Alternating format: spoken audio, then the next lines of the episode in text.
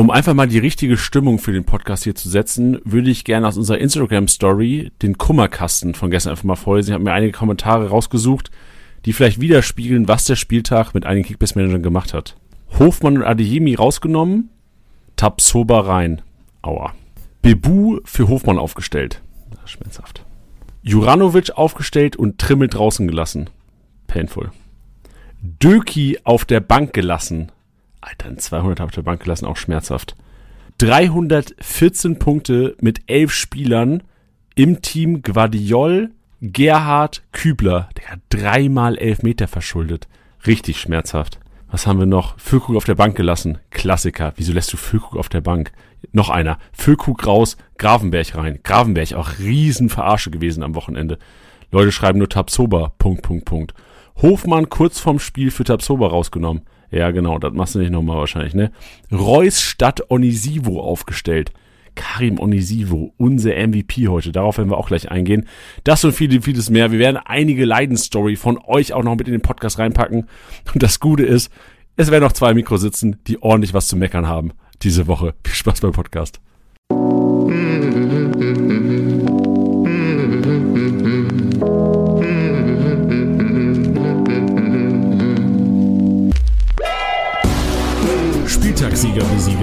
Der Kickbase Podcast. Mit deinen Hosts Titti und Janni. Powered by Tipico Sportwetten. STSB, Spieltagssieger, Besieger am 30.01.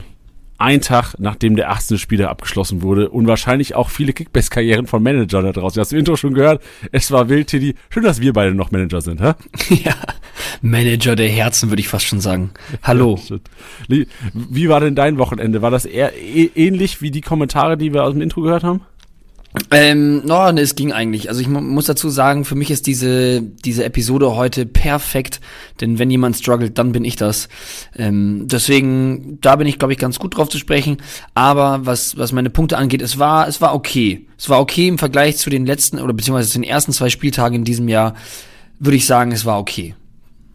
Ja, das, ich sehe auch gerade, ich guck mal, Office League, du bist äh, Neunter geworden am Wochenende. Du hast halt auch Jonas Hofmann. Du bist Jonas Hofmann-Besitzer. Du ja. warst so schlau und hast sie nicht äh, unten gelassen am Wochenende. Du hast ihn selbstständig aufgestellt und mit Jonas Hofmann, äh, Sedilla und Brunner, drei Leute, die dreistellig gepunktet haben. Aber halt auch ein Munas Dabur. Dachtest du, Dabur startet vielleicht sogar?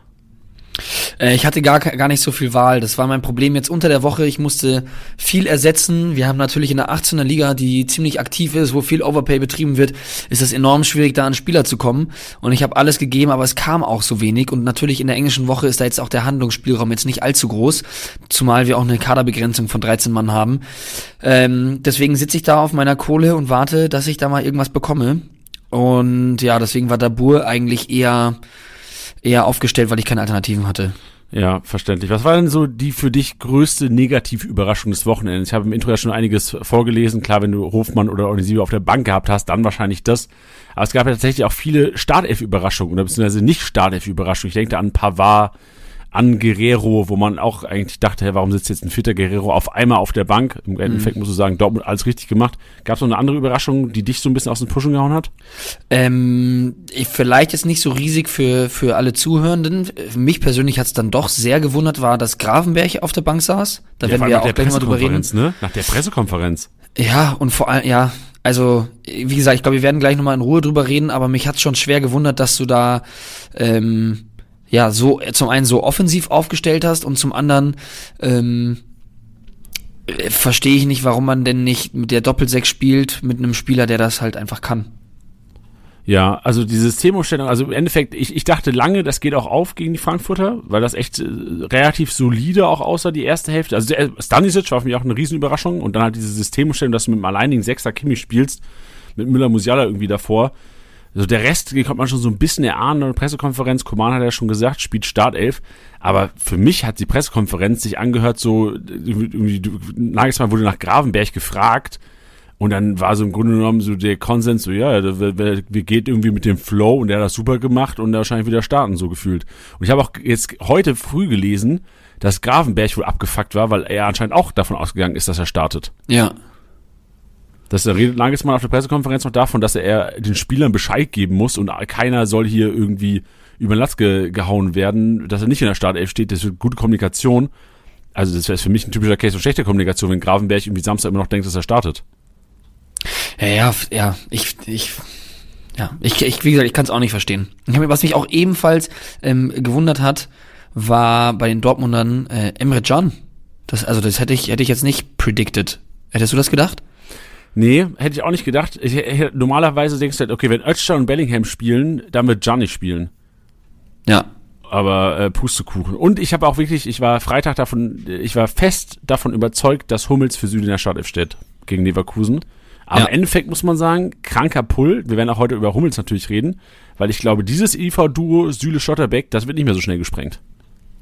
Ja, ja, also das war ja wirklich solide. Also wenn du schaffst, also ich finde auch Schlotterbeck, also wir gehen jetzt schon sautief ins Thema rein, ne? aber ich finde auch Schlotterbeck hat krank profitiert. Also ich finde Schlotterbeck Kickbase relevanter neben dem schnelleren Sühle, weil Schlotterbeck einfach nach vorne mehr machen kann, gefühlt. Ja. Aber ey, da gehen wir nachher drauf ein. Ja, ich bin total gespannt. Heute wird viel geschnackt, viel Negatives auch, aber, aber, wir müssen auch einfach mal drüber reden. So, ich, ich in der Office-Liga, das kann ich vielleicht auch mal sagen, weil ich sage ja auch immer, wenn ich einen guten Spieltag hatte, so ich hatte einen absoluten Scheißspieltag. Ich bin 14. geworden mit 520 Punkten, mit einem Boah, das war auch eigentlich meine größte negative Überraschung des Wochenendes. Also ich, hab, ich bin der Guerrero und Pavard-Besitzer. Ja, hat mich abgefuckt. Mhm. So Pavard, das kann man irgendwie, erwarte ich schon, dass ich da nicht mehr, also ich erwarte schon, dass ich von Pavard nicht mehr so viel erwarte. Guerrero, der schockt mich nach drei Jahren Guerrero-Besitzer halt irgendwie gar nichts mehr. Aber Hussein Basic, so, ich habe meine Top-Verpflichtung der letzten Woche, wo ich richtig viele Punkte gegen Schalke erhofft habe. Ich glaube, viele da draußen haben von ihren Kölnern viel mehr erwartet am Wochenende. Aber dann einfach null Minuten zu bekommen, fand ich schon eine das ist auch scheiße gesagt, weil ich, ich, ich sehe in mir keine Schuld. Ich denke, oh, ich habe geil gemanagt, ich habe mir Hussein Basic geholt. Und ich würde eher sagen, so Köln, Digga, was ist denn los? So, wie kann es sein, dass Hussein Basic keine eine Minute bekommt? Das ist für mich ein Trainerfehler. ja, kannst du mal einen Brief schreiben. Genau. ja, Steffen, pass mal auf hier. Ich habe mir den geholt. Sechs Millionen Overpay und er spielt nicht. Also, wie der drauf ist, kriegst du auch noch eine Antwort. Ja, wahrscheinlich, genau, ja. Was, was juckt mich deine Kickbase-App da? ja, Mensch, das war der Spieltag so. Der, er war wild. Aber wir werden, also kurze Teaser nochmal, was passiert heute überhaupt in dem Podcast. Wir werden nicht nur jammern. Wir werden nicht nur jammern über unsere Spieler, die irgendwie nicht gepunktet haben, über eure Spieler, die nicht gepunktet haben. Wir werden natürlich auch Positives berichten. Wir werden in den Maschinenraum gehen. Es gibt nämlich auch geile Ausraster an diesem Spieltag, die Tidi thematisieren wird. Wir werden Statistik-Snack gehen. Wir haben wieder Statistiken rausgeholt aus der Kickbase-App. So, wo sind die Rohpunkte? Da schon mal ein kleiner Teaser neue, unerwartete Rohpunkte haben wir rausgeholt, die also unter 10 Millionen und meiner Meinung nach fast 20 Millionen äh, Spielerpotenzial haben. Also da auf jeden Fall aufpassen später. Janis Einkaufswagen wird geben und zwischen Janis Einkaufswagen und dem Statistik-Snack, den ich gerade schon angeteasert habe, werden wir natürlich über die Pavards, über die Guerreros, über die Hummels, Unsere Liste ist lang, unsere Liste ist echt lang. Wir haben jede Menge. Reina müssen wir reden, Mukoko müssen wir reden, Modahut müssen wir reden. Olmo haben wir auch mit drauf, weil viele wahrscheinlich jetzt äh, vor der Entscheidung stehen. Und wir müssen auch reden, weil das ist ganz, ganz heiß, Tiddy. Cancelo zu den Bayern. Mm. Das ist, oh ja. das ist ja, das ist durch. Und wir müssen jetzt vielleicht schon mal so die Kickbase-Manager darauf vorbereiten, weil ich tippe mal so in drei, vier Tagen ist der in der App und dann sollten die Leute wissen, was sie zu tun haben. Oh ja. Wie bereit bist du? Ich bin sehr bereit. Tittys Maschinenraum.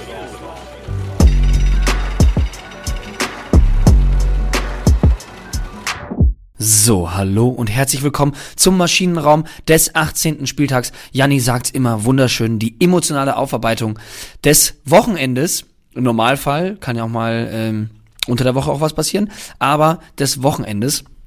Und ähm, da können viele Szenen mit dabei sein, ob das eine einzelne Szene ist, ob das eine gesamte Leistung ist oder auch mal gerne was neben dem Platz. Deswegen, hier ist alles möglich. Heute mal ein bisschen kürzer, denn ja, wir haben heute so geile Topics, da habe ich schon richtig Bock drauf. Deswegen gehen wir rein. Janni, ich weiß nicht, ob du es gesehen hast, auf, auf, auf Platz eins äh, bei mir im Maschinenraum ist Manu Kone, der nach Abpfiff ähm, einen, einen Flitzer ziemlich, ziemlich blöd hat dastehen lassen. Hast du das gesehen zufällig? Was? Nein, scheiße, ich will sie mir angucken. Da war- wo, wo sehe ich das? Ich glaube, die, die äh, Borussia aus Mönchengladbach hat das selber gepostet. Mm, Und da, da steht Kone noch auf dem Platz, irgendwo lag noch so ein Ball rum und da war irgendein Flitzer, der halt wahrscheinlich von irgendeinem Spieler ein Trikot haben wollte oder ein Selfie oder ich weiß es nicht. Auf jeden Fall hat er so einen Gladbach-Schal um und rennt dann so beim Platz und Kone steht da ganz gelangweilt, der Typ läuft an ihm vorbei und er schiebt ihm einfach den Panner. Er tunnelt ihn einfach, während er vom Was? Security wegrennt. Shit. Okay, ist es in der Instagram-Story oder im Instagram-Feed von Gladbach Ich, zu sehen? ich glaube, die haben ein Reel gepostet. Ich bin mir jetzt aber gerade nicht Oh, ganz ich sicher. Vielleicht. Oh, da. Siehst du das? Ah, auf keinen Fall. Alter, ist das le Okay, ich, ich, ich, ich mach's mal mit Ton an. Ich weiß nicht, ob die Leute das, ähm, ob der überhaupt Ton. Mit Slow-Mo nochmal. Alter, guckt euch das an, Leute. Guckt Ja. euch das an. Also, das ist echt, das ist, das ist legendär. Das ist in- echt ein Real tatsächlich. 100k Leute haben das gesehen, völlig zu Recht. Ich, nach dem Podcast müssen das 130k sein. Ja, und alle, alle, alle, die drin sind und das gesehen haben, ähm, lass mal einen lieben Gruß von Kickbase da. Ich schau mal später, ob da jemand glaub, ich, kommentiert ich, hat. ich mach mal ein Herz mit Kickbase rein. Ja. Und ihr müsst dann auch kommentieren, dass ihr von Kickbase kommt. Naja, geile Aktion, hat mich sehr zum Schmunzen gebracht. Äh, wenn, wenn ein Spieler getunnelt wird, dann habe ich da sehr viel Spaß dran. Deswegen, ähm, ja, muss das, muss das erwähnt werden. Äh, in dem Fall ist es halt ein Flitzer. Macht's noch lustiger. Dann, Kurze Nachfrage, Tilly. Bitte, ja. Wie stehst du zu Flitzern? Ich finde es, ich finde es immer nicht so schlimm. Gleichzeitig finde ich, es hat's halt komplett Überhand genommen, ähm, was dann, was dann irgendwie auch so diese Trikotschilder und kann ich dein Trikot haben und weiß ich nicht was. Das ist immer so ein bisschen, weiß ich nicht, es ist einfach zu viel geworden. Deswegen verstehe ich, dass man da so rigoros durchgreift. Und was ich auch finde, ist, dass ähm, viele Leute auch gar kein Gespür dafür haben. Also es, es, ich habe schon so oft Flitzer gesehen, die halt einfach die Zeit ver verschwenden von ihrer eigenen Mannschaft, die gerade vielleicht zurückliegt oder in der, in der Druckphase ist, wo ich mir denke, so, also egal was du gerade bezwecken willst, du hilfst halt deiner eigenen Mannschaft nicht und das finde ich dann immer total albern. Ja, verstehe ich. Ich bin so ein bisschen im Zwiespalt immer so, als, weil eigentlich will ich ja schon, wenn er ein Flitzer ist, ich will auch sehen, was die machen. Ja. Aber auf der anderen Seite verstehe ich ja auch, dass die Fernsehanstalten auf jeden Fall denen keine, äh, keine Plattform geben sollten, weil dann wird es noch öfters gemacht. Also so ein, für, bei mir ist immer so ein Zwiespalt, weil eigentlich will ich, wenn ein Flitzer ist, ich will den sehen. Ich Ja, will ja. sehen, was der macht. Ich will da Ja, sehen, ja. was passiert. Auf der anderen Seite ist natürlich eigentlich, also es ist halt einfach rechtlich nicht in Ordnung. Ja. Ja, ich finde, natürlich, rechtlich ist es nicht in Ordnung, beziehungsweise wahrscheinlich nicht legal. Ähm, nichtsdestotrotz finde ich jetzt auch, dass es jetzt keine, ich würde jetzt hier nicht von einer Straftat reden. weißt du, was ich meine? Aber we weißt du, was passiert mit Flitzern? So müssen die Geldstrafe zahlen, Stadionverbot oder was bekommen die? Kommt, glaube ich, immer drauf an, was du letztendlich Okay. machst, ne? Also, ähm, Stadionverbot ist üblich und eine Geldstrafe auch. Uh, okay. Also hast du hast du Höhen im Kopf? Ich, ich kenne mich gar nicht aus in dem Bereich. ich weiß es wirklich nicht. Also, wenn ich jetzt was sagen würde, dann würde ich lügen. Ich google ganz kurz, warte. Äh, wie nennt man das? Flitzer. Flitzer Was kostet Flitzen? Flitzer- Sag. für Fußball. Okay, wenn ich mal was finde. Hier, oh ja, hier. Äh, Cavaliers DFB, äh, 3000 Euro Strafe. Och, Eventuell gibt es sogar Stadionverbot. Ja, aber 3000 Euro, also klar, Ah, ist viel Geld, aber das ist- ich jetzt, Das ist das Tote, aber das ist ein Einzelfall. Das war der Kollege, der bei Haaland geflitzt ist. Ich weiß nicht, ob du dich an dieses erinnern kannst. Da gab es dieses eine, ich glaube, der hat ein Selfie mit Haaland auf dem Platz gemacht oder sowas. ja, das weiß ich gerade nicht mehr. Der wurde in einen Podcast eingeladen, sehe ich hier gerade. Krass, vielleicht müssen wir auch einen Flitzer einladen. Also wenn ihr mal geflitzt seid, schreibt uns. ja, oder genau, es gab ja auch diesen einen Stunt beim Champions League Finale, dass äh, so eine Frau mit irgendeiner Werbe äh, geflitzt ist. Ja. Es gibt da draußen Menschen, die haben wir auch schon persönlich kennengelernt, die haben Kickbase-Tattoo. Wenn ihr mal flitzen wollt, sagt uns Bescheid. Wir holen euch das Ticket. Vor allem, Wir- wenn ihr flitzen wollt. Oh Gott, jetzt kommen wir in rechtliche Schwierigkeiten. Ja, ja, nee, nee, nee, nee. Das, das war Joyce. Das ist wie bei Moneyboy bei, bei Joyce früher. Als ich gesagt habe, ich habe einen Joke gemacht, habe ich einen Joke gemacht. Richtig so. Ja. Okay, Ah. weiter Maschinenraum. Mensch, Exkursion. Ja, ich habe vorhin habe ich gesagt, das ist extra kurz, damit wir in die Topics reinkommen, jetzt reden wir über Flitzer. Nicht mein mit Gott, Janni, genau. mein Gott, so ist, so ist. Ähm, dann, weil es mich persönlich sehr gefreut hat, das Bundesligator, das erste Bundesligator von Karim Adeyemi. Also da kann man das Tor selber generell mal hochleben lassen.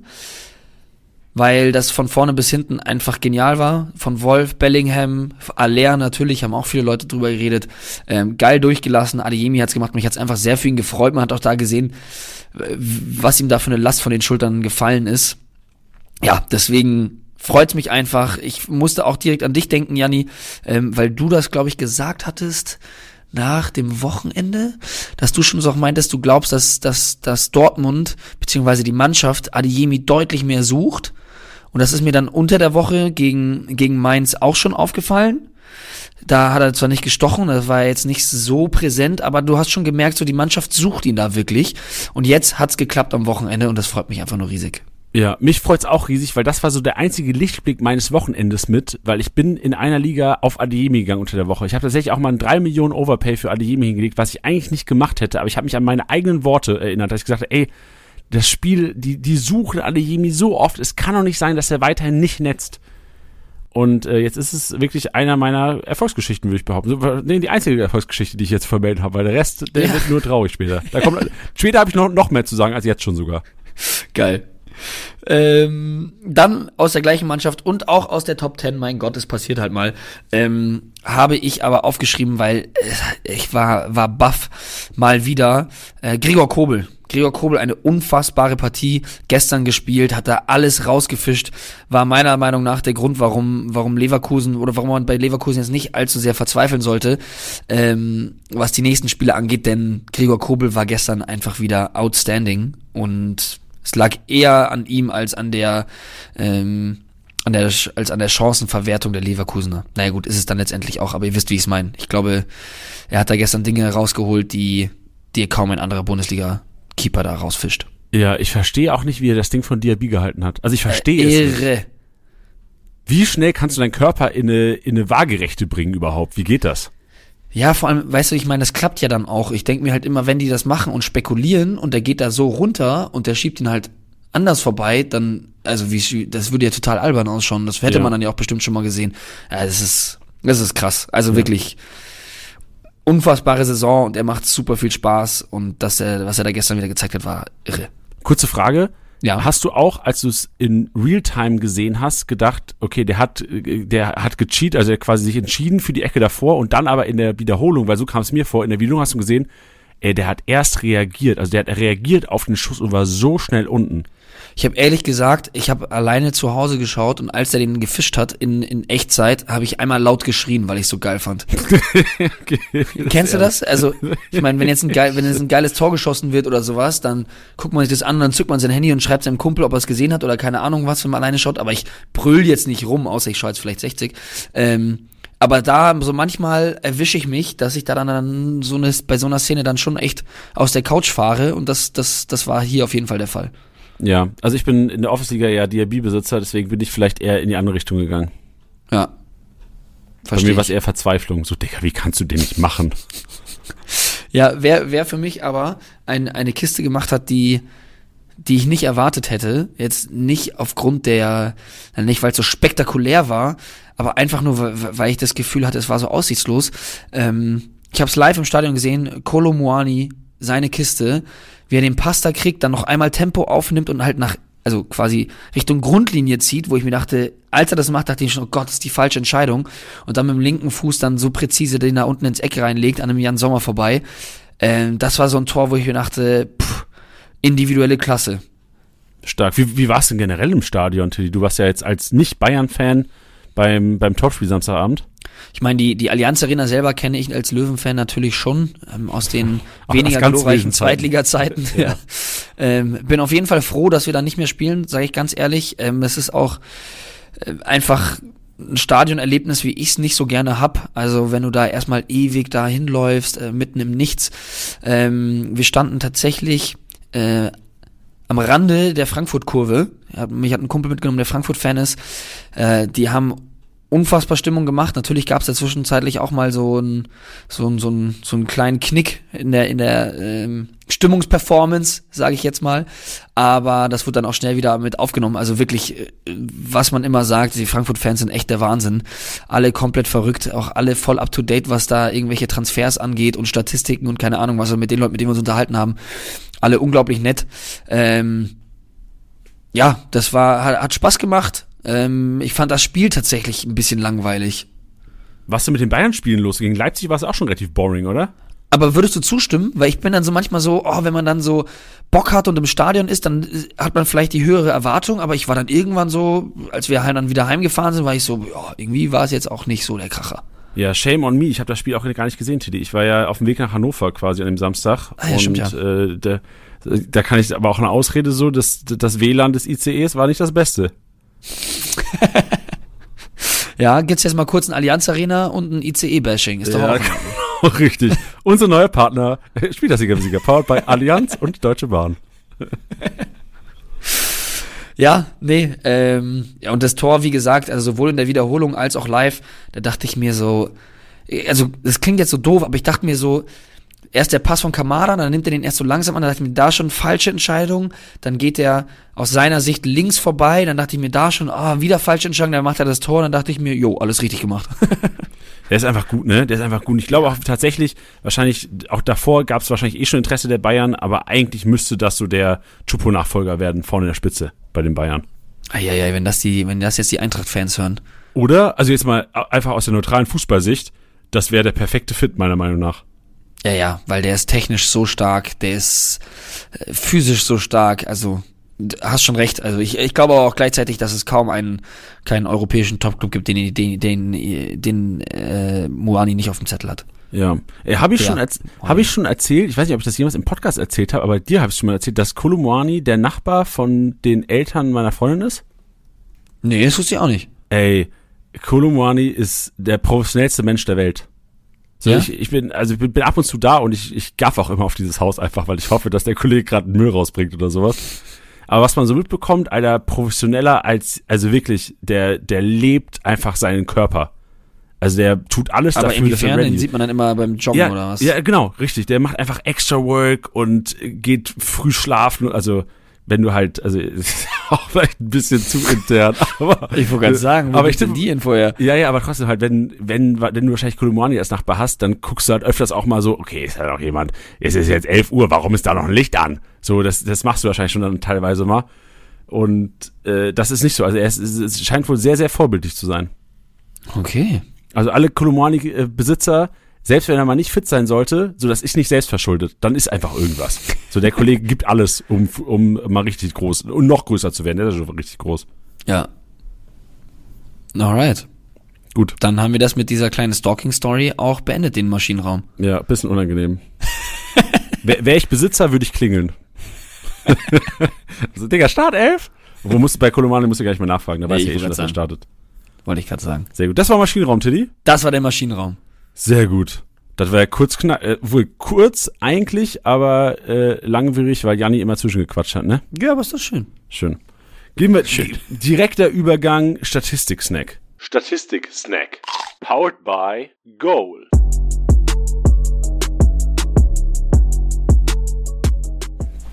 Und dreimal dürft ihr raten, wer der Abwehrboss des 18. Spieltags war. Willst du auch dreimal raten? Also, das Geile ist, Teddy und ich, wir haben es ja letzte Woche schon, oder was? Letzte Woche, glaube ich, ja. Letzte Woche schon so gehabt, dass du nicht wusstest, wie die Kategorien sind. Ich Ja. habe es hab's heute wieder so gemacht. Ich habe die Sachen nicht in unseren Ablaufplan, der für uns beide einsehbar ist, übernommen. Und wir sitzen heute auch nicht am selben Ort. Daher ähm, weißt du jetzt nicht, was hier auf meinem Zettel steht, Tiddy. Darf ich, äh, willst du drei Gäste abgeben, wer die meisten Rohpunkte in der Verteidigung geholt hat am Wochenende? Mm, ja, ich sage vielleicht nochmal Döki. Döki nicht in den Top 10. Oh, Wahnsinn. Ich habe übrigens am Wochenende gehört, ich glaube, dass man den Duki nennt. Ähm, Nico Schlotterbeck. Auch nicht in den Top 10? Wirklich nicht. Komm, gib mir einen aus den Top 10. Ja, dann äh, die Sicherheitsvariante Willi Orban. Nee, auch nicht in den Top 10. War also okay. Willi Orban hat richtig schlecht gerohpunktet am, am Freitagabend. Okay, ich gebe dir die Eins. Also alle, äh, alle Chabot-Besitzer, Chapeau, der Kollege ist am Rohpunkten des Grauens. 24 Aktionen, 115 Rohpunkte gemacht. Alter. Also wirklich, der hat ja wirklich, der, äh, ich glaube, ist mit 170 runter, äh, am Ende klar mit zu Null Bonus. Aber ordentliche, also alles, was hinten, was hochkam, Chabot rausgeköpft. Also wirklich, der hat geklärt, geklärt, geklärt, 115 Punkte so gemacht. Amos Pieper haben wir mit 21 Aktionen, 72 Punkte, auch Respekt. Und Rami Benzebaini. Und da haben wir, das zieht sich jetzt nämlich durch die letzten drei Spieltage schon, Rami Benzebaini Punkte zwar ähm, in Ordnung über seine Klärungsaktion, hat aber nicht mehr diese Pässe in der gegnerischen Hälfte, hat diese Offensivaktion gar nicht so gehabt, weil normalerweise, wenn du bedenkst, Rami Benzebaini holt 72 Punkte über Rohpunkte. Ich guck mal gerade, was er, was er insgesamt geholt hat an diesen Wochen. Rami Benzebaini mit 120 Punkten, ne? 120 insgesamt, 72 davon sind im Grunde genommen über Abwehraktionen, was schon echt gut ist. Wenn ich mir dann aber den Live-Match anschaue, du siehst nicht so viele Aktionen in der gegnerischen Hälfte. Und das ist uns letzte Woche, glaube ich, auch schon mal aufgefallen. Warum? So, ich, letzte Woche kann ich es auch schon nicht beantworten. Ich will nur sagen, es könnte ein Trend sein. Mhm. Das ist so der, der Davies äh, 2.0, weil auch Alfonso Davies wo, spielt taktisch so viel defensiver dieses Jahr. Was, wenn Rami bei Benzebaini unter Weihnachtsbaum gelegt bekommen hat vom Coach? Digga, bleib mal hinten. Und jetzt äh, werden nur noch die Defensivpunkte geholt. Ja, aber solange sie holt, ist ja auch in Ordnung, oder? Ja, ja, aber normalerweise, wenn ich, wenn ich jetzt in dem Früh oder im, im Herbst gesehen hätte, Rami Benzebaini mit 17 Aktionen und 72 Punkten, was Defensivaktion äh, angeht, hätte ich gedacht, Alter, okay, wenn er so viel defensiv holt, dann hast du auf jeden Fall nochmal 60, 70 Punkte als Offensivpunkte äh, bei ihm dabei, die jetzt halt komplett zu kurz kommen. Wenn dann Gladbach vielleicht noch gewinnt, haben wir einen 200er stehen bei Rami Benze bei ja, Ini. Jetzt halt trotzdem 4-1, ein 120er, nur. Also ich will nicht sagen, dass das, äh, dass es schlecht ist, aber für 27 Millionen ähm, und wahrscheinlich jetzt eine Abhängigkeit von Elfmetern, aber jetzt geht es halt gegen Schalke trotzdem noch saurelevant. Aber ich bin mal gespannt. So, wenn er gegen Schalke auch nur defensive Aktionen hat und gar nicht so viel Offensive mehr zu Hause ist, dann ähm, würde ich nur sagen, dass er nicht mehr so krank relevanter, relevant ist wie in der Hinrunde. Ja, so, so, so kann man es formulieren.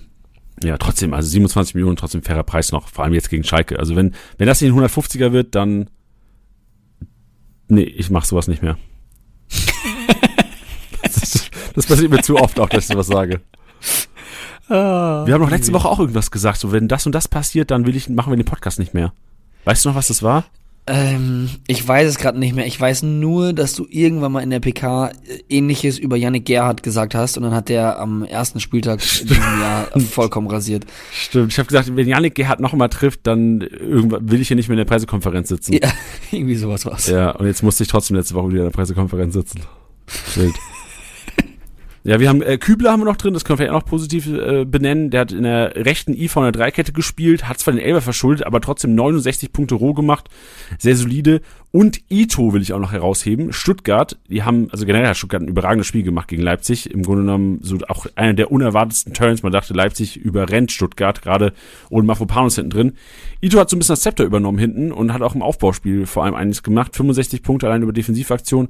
Das ist schon solide. Ja, Durchaus. So sieht's aus. Du bist bereit für einen Dribbelkönig. Willst du da eine Gäste abgeben? Wer, wer ist dir dribbeltechnisch aufgefallen am Wochenende? Gegner ausgedribbelt plus fünf. Wer hat die meisten kassiert? Ah, ich hatte, ich log's noch nicht ein. Ich fand Sané gegen Frankfurt hat da ein paar auf jeden Fall frisch mhm. gemacht. Ja, nicht in den Top 10, aber das Spiel Geil. ist schon mal richtig. Platz 1 und 2 waren tatsächlich, haben vor deinen Augen gespielt, über 90 Minuten. Ähm, okay, lass mich kurz überlegen. Ich fand nämlich, Götze richtig stark und war schockiert, dass der irgendwie nur 28 Punkte gemacht hat oder so jetzt am Ende. Der hat mir richtig gut gefallen. Das ist aber dann auch der Unterschied zwischen geil Fußball spielen und das, was auf dem Blatt Papier steht. Weißt du, was ich meine? Ja. Also Götze ist nicht dabei. Ich weiß nicht, nee, nee, das dachte ich mir, aber ja. ich fand, ich fand, ich fand ihn sehr geil. Ähm, okay, ich überlege jetzt gerade bei Frank. Hm. Geh auf Bayern. Es sind zwei Bayern ja. auf 1 und 2. Koman? Nee. Also, also wie oft kann man denn heute daneben liegen? Ja, das ich auch nicht. Wenigstens am Wochenende nicht. Ja, dann nehme ich noch Musiala. Ja. Also Alfonso Davies gewinnt das Ding mit sechs erfolgreichen Dribblings, mit sechsmal Gegner ausgedribbelt, 30 Punkte so gut und Jamal Musiala auf der 2 zusammen mit Jude Bellingham, der auch echt sch schlecht gepunktet hat, aber starkes Zweikampfverhalten geführt hat. Also auch Jude Bellingham, einer der, der wahrscheinlich äh, auf den ersten Blick echt ein starkes Spiel gemacht hat, aber halt an, in wenig, an wenig entscheidenden Situationen die Punkte geben, direkt beteiligt war. Hm. Und sonst Frimpong haben wir noch drin. Fürich haben wir drin, von, also Fürich und Karazor von Stuttgart. Kulibali von Stuttgart. Also die Stuttgarter haben die Leipziger echt ähm, überrascht, würde ich behaupten. Ja. Nächste Kategorie. Ja, ja, also ich meine, äh, was du schon gesagt hast, ähm, also bei Leipzig sind wir ja von einer richtigen Klatsche ausgegangen, ne? Ja. Willst du, willst du überhaupt noch raten oder soll ich einfach vorlesen? Torhungrig ist die nächste Kategorie. Torschuss aufs Tor, knapp vorbei, weit vorbei oder der geblockte Torschuss wird hier kumuliert dargestellt. Ähm, Gregoritsch? Auf Platz 8. Uh, wir haben Oh, ich bin da. ähm. Sehr geil. mit wie vielen? Äh, mit drei Torschüssen, aber alle drei direkt auf die Kiste 36 Punkte gemacht. Äh, was ist mit Diaby? Boah, Winner, Winner, Chicken Dinner. Das ist es. Diaby, sieben Torschüsse mit so 62 Punkte gemacht. Der Kollege hat auch tatsächlich, äh, ich glaube, fast 90 Punkte gemacht, trotz Niederlage. Diaby, genau, bester Punkter von Leverkusen, 96 Punkte. Und da wissen wir, wo sie herkommen. 62 durch Torschüsse. Ich glaube, eine, Tor, eine Großchance noch vorgelegt, wo Atli da den Kopfball hatte. Und sonst hast du halt die, die Minuspunkte noch mit drin. Ja. Onisivo haben wir noch. Auch da Ja, hat er gut, auch ähm, echt stark gepunktet. Onisivo, Füllkrug, André Silva, Berisha haben wir drin, den ich ja auch durchaus schlecht geredet. Das war so eine der meiner Thesen. Ich habe ja gesagt, Berisha am Donnerstag in Eulersen Championship im YouTube-Format. Wer es noch nicht kennt, zieht auf jeden Fall euch mal rein. Donnerstags stelle ich immer meine Championship-Aufstellung auf und erzähle so ein bisschen da, dazu. Und am Donnerstag habe ich darüber geredet, wen ich nicht aufstellen würde. Und da gehörte auch Berisha dazu. Berisha, ich glaube, äh, punktetechnisch war es auch nicht so überragend, aber ist mit 104 Punkten, das ist schon, also wenn du einen Stürmer hast, der trifft und eine 104 macht, das ist nicht so stark, aber trotzdem sorry an alle, die Berisha nicht aufgestellt haben, weil ich gesagt habe, der punktet nicht am Wochenende. Nächste Kategorie, Flankengott. Hast du jemanden im Kopf oder äh, Schnuppe? Ja, doch, ey, es macht schon Spaß zu raten, muss ich sagen. Ähm, Marius Wolf? Nee, äh, du redest ihn eh nicht. Also ich, das, ist, Okay. das, ist, das ist richtig demotivierend. Auch schlecht, schlechter Lehrer wäre ich, aber du redest ihn eh nicht. Kachi? Nee. Oh, aber auf Platz 7 ist Kassi oder Kachi. Aha. Dann, Also noch abwegiger, aber geil. Die, die Lane schlagen wir ein, Tiddy. ähm, Soll ich, ich gebe dir einen Tipp. Beide Spieler haben mit ihren Vereinen unentschieden gespielt. ja, ich habe nämlich gerade auch bei Schalke geblickt, ob so jemand ist wie Uronen. Ronen, yes, auf Platz 2 und jetzt gib mir die geil. 1. Gib mir die Ja, gut. 1. Dann ist es wohl Schmitz. Boah, nee, Anfangsbuchstabe war richtig. Selbe Position wie Schmitz, auch mit S. Bei einem Verein, der unentschieden gespielt hat. Äh, ich überlege, wer hat denn noch unentschieden gespielt? Ah, nee, die haben nicht unentschieden gespielt. Ja, geil. äh, die haben Sag- 2-1 verloren. Das stand, es stand ganz lange 1-1, glaube ich, ne? Ich Stenzel. Ach so. Oh ja, Stenzel habe ich ähm, äh, auf jeden Fall auch, auch äh, nur Props gelesen, überall. Ja, der hat auch wirklich, also 97 Punkte gemacht. Ich habe ich hab den eigentlich auch im Einkaufswagen heute drin, weil ich fand, Rohpunkte technisch, wenn du es gegen Leipzig schaffst, so solide zu spielen. Ich sehe auch jetzt wirklich Wagnermann da irgendwie nicht zocken. Ich bin gespannt, wie die es mit Mafropanos lösen. Eigentlich wird der Mafropanos wahrscheinlich IV machen und Anton wieder rechts, ne? Aber Stenzel punkte technisch überragend gegen Leipzig und jetzt daheim gegen Bremen. Warum nicht, ne? Ja. Warum nicht? Ja. Gehen wir, gehen wir über zur Lufthoheit. Und Lufthoheit werden die Spieler äh, dargestellt, die Luftzweikämpfe gewonnen haben. Und da ist Hofmann, nicht Jonas Hofmann, sondern Philipp Hofmann von Bochum. Ganz vorne, auch wenn es ein äh, wildes Spiel war in Mainz, zwölf erfolgreiche Luftzweikämpfe geführt. Das ist ein starker Wert, 36 Punkte so. So ein Biest. Füllkrug, 10 erfolgreiche, 30 Punkte. Und dann kommt Kempf, Hanche Olsen von Mainz, auch sehr kopfballstark, feste Kopfballbude sogar in der Offensive gemacht. Ginter und dann endlich Mr. Chabot, the one and only, unter 10 Millionen noch, mit 8 Aktionen, 24 Punkte, solide. Und, oh, den, den kannte ich vor dem Wochenende gar nicht. Neuzugang Mainz 05, der Kollege, ich glaube, äh, der, der, der, äh, der Kahlhaarige vorne drin, Ajorke, wenn ich den richtig ausspreche, mit sieben erfolgreichen Kopfballduellen oder Luftzweikämpfen geführt, 21 Punkte geholt. Boah, nicht schlecht. Nicht schlecht. Kann ich halt null zu sagen. So, kann, ich kann wirklich null zu diesem Menschen sagen. Ja, aber ich meine, das ist ja, das ist ja genau das, was man jetzt machen muss, ist, dass man sich anschaut, ähm, was, was es, was es äh, auf, dem- auf dem Blatt Papier steht. Ähm, und das ist ja auf jeden Fall schon mal hilfreich, dass man da merkt, okay, das sind, das sind Attribute, die er hat, wenn man jetzt sagt, okay, man spielt jetzt gegen eine Mannschaft, die, ähm, wo er da vielleicht, äh, ähm, ja, wie soll man sagen, ins Kopfballspiel gehen muss, dann kannst du sagen, ja, okay, dann ist er für mich da vielleicht sogar eine Option. Weißt du, was ich meine? Das war jetzt gerade total blöd beschrieben, aber du weißt, was ich meine. Nee, ich glaube, ich weiß, was du meinst. Also 7,4 Millionen momentan mit 64 Punkten gegen Bochum bei einem 5-2 84 Minuten bekommen, ist auch schon mal ein Statement. Also ich glaube, könnte einer sein, auf den Mainz weiterhin setzt und anscheinend, jetzt die Statistiken sagen es ja, Kopfballstark. Ja. Gehen wir zu den Keepern über und da ist tatsächlich nicht Kuriga Kobel die Nummer 1. Gikiewicz macht die meisten Rohpunkte auf der Keeperposition mit 115, Kobel mit 110 und äh, Flecken haben wir noch drin. Flecken, Blaswig, Renault, Trapp und Riemann. Riemann auch schlecht gepunktet. Ne? Ich habe einen Kumpel von mir, ich weiß nicht, ob er den Podcast hört, Maxi, ne? der ist äh, ein Unikollege von mir. Der ist äh, Riemann-Besitzer und ist ins Stadion gegangen und hat so ein, so ein Snap geschickt, so kurz nach dem Anpfiff, so Bild von Riemann halt von der Tribüne äh, Bild gemacht und geschrieben, so heute zu null. Ich glaube, in der dritten Minute hat's gerasselt. der hat einen richtig geilen Tag gehabt ne, im, im Stadion in Mainz. Ja, aber das ist der Klassiker. Wer große Töne spuckt, der, da kommt die Schelle sehr schnell. Ja, Riemann trotzdem 91 Punkte noch geholt. Also ich glaube, mit Riemann macht man nie was falsch, auch wenn es letzte Zeit sehr relativ selten zu Null Bonus gibt. Ja. Gut. Weiter zur nächsten Kategorie, und zwar ist es die Passmaschine. Und jetzt meine Damen und Herren, kommen wir zu einer, zu einer relativ, also meiner Meinung nach die relevanteste Kategorie in Kickbase. Und so ein bisschen Überraschung. Also Upamecano ist die 1, Licht die 2, das sind die Rohpunkte bei den Bayern, Davies die 3, ja.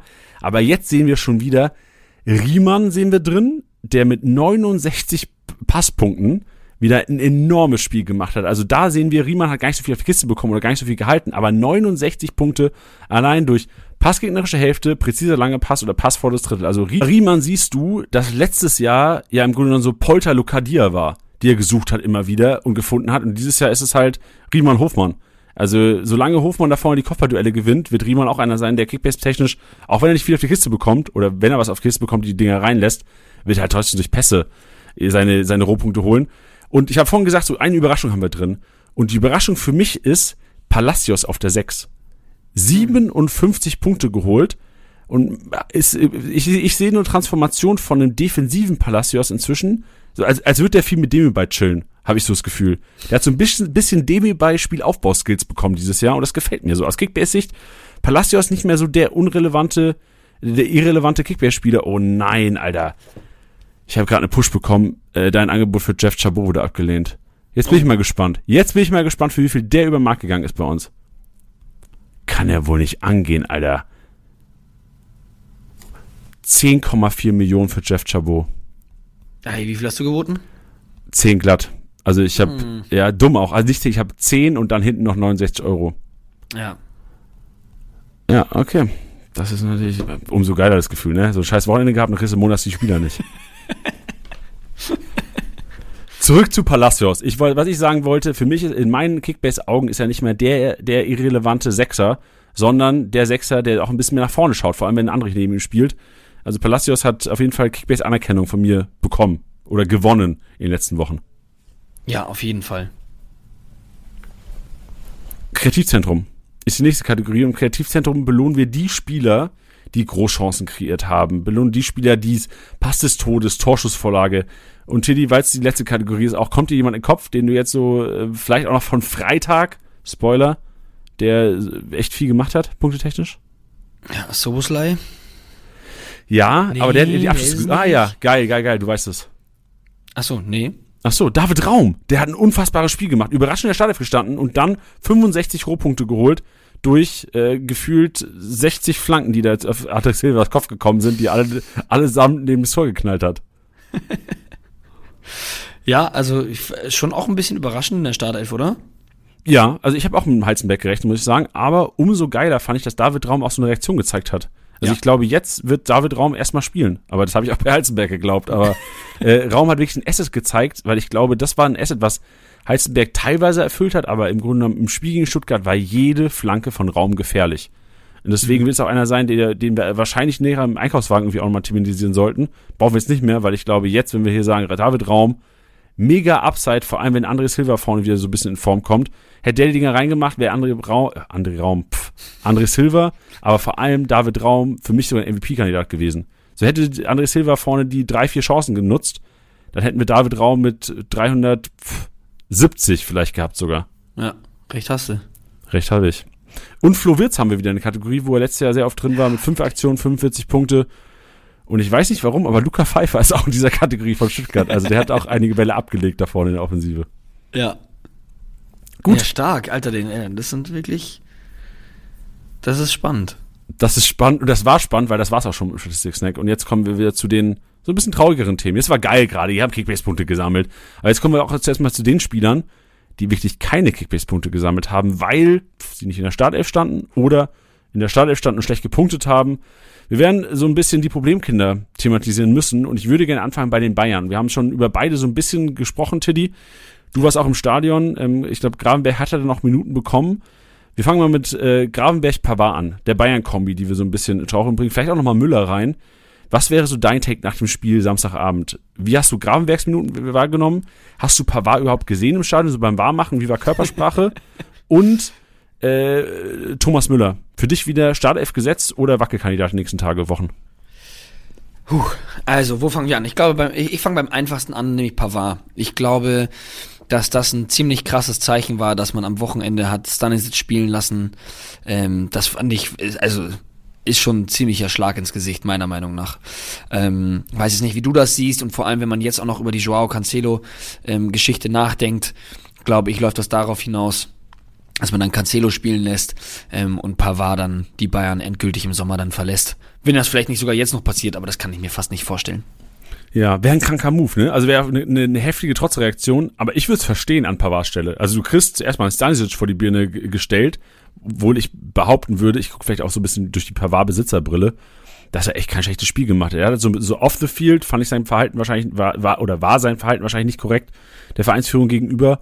Aber on the field, also Pavard, ein 135er Schnitt. Also klar kannst du jetzt Kickbase-Punkte nicht immer eins zu eins mit der tatsächlichen Leistung, aber die spielen ja schon sehr die Leistung wieder.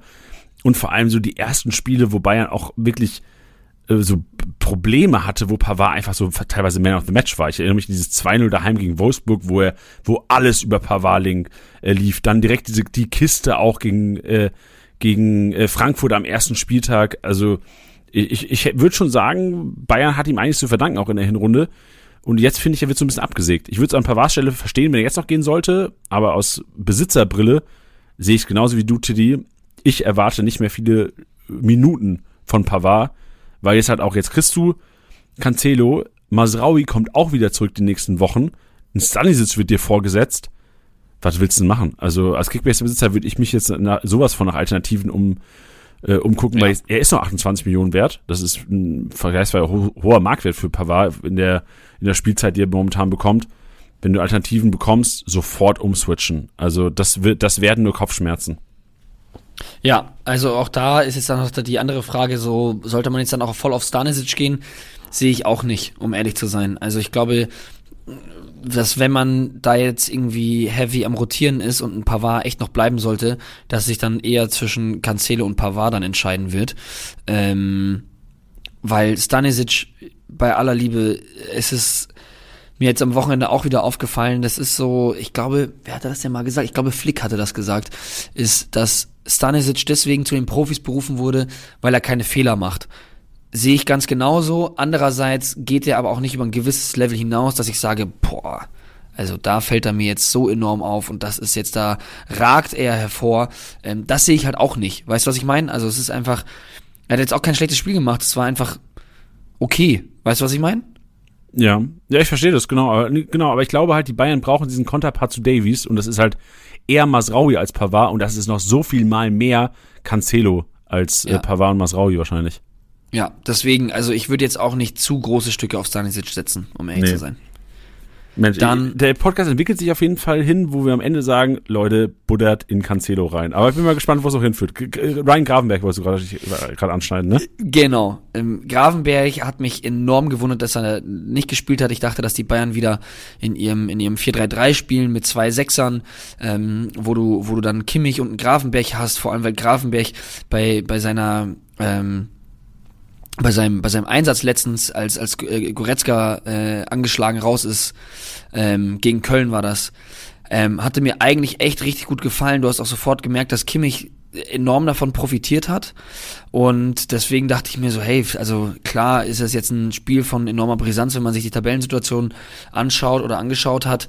Ähm, aber dann zu sagen, Kimmich da so fast als alleinigen Sechser, davor Musiala Müller, boah, das fand ich, da hat, haben sich auch schon echt ein paar Lücken wieder ergeben. Deswegen hat es mich schwer gewundert, dass er dann auch erst so spät kam.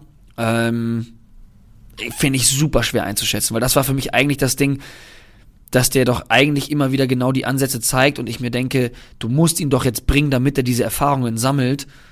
Und um ihn dann nicht zu bringen, also es ist für mich jetzt wäre jetzt kein Risiko gewesen, den spielen zu lassen. Weißt du, was ich meine? Ja, genau, weil es vor allem davor ja auch schon super gemacht hat.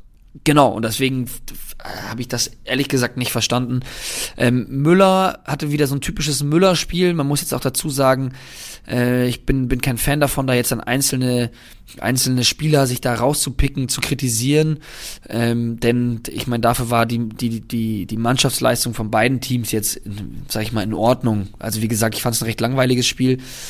Aber Müller ist dann doch immer der, bei dem du merkst, der wirklich so Pässe aus dem Nichts bringt.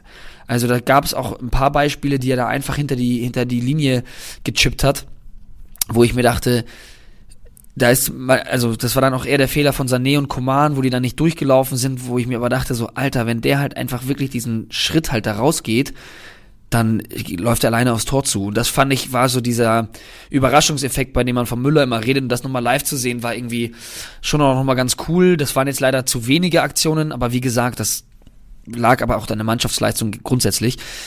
Deswegen würde ich ihn echt nicht abschreiben. Ich glaube nicht, dass wir ihn, wie es jetzt äh, manche Medien davor predicted haben, dass wir ihn dann irgendwie so im rechten Mittelfeld oder auf dem Flügel sehen und Musiala auf der 10.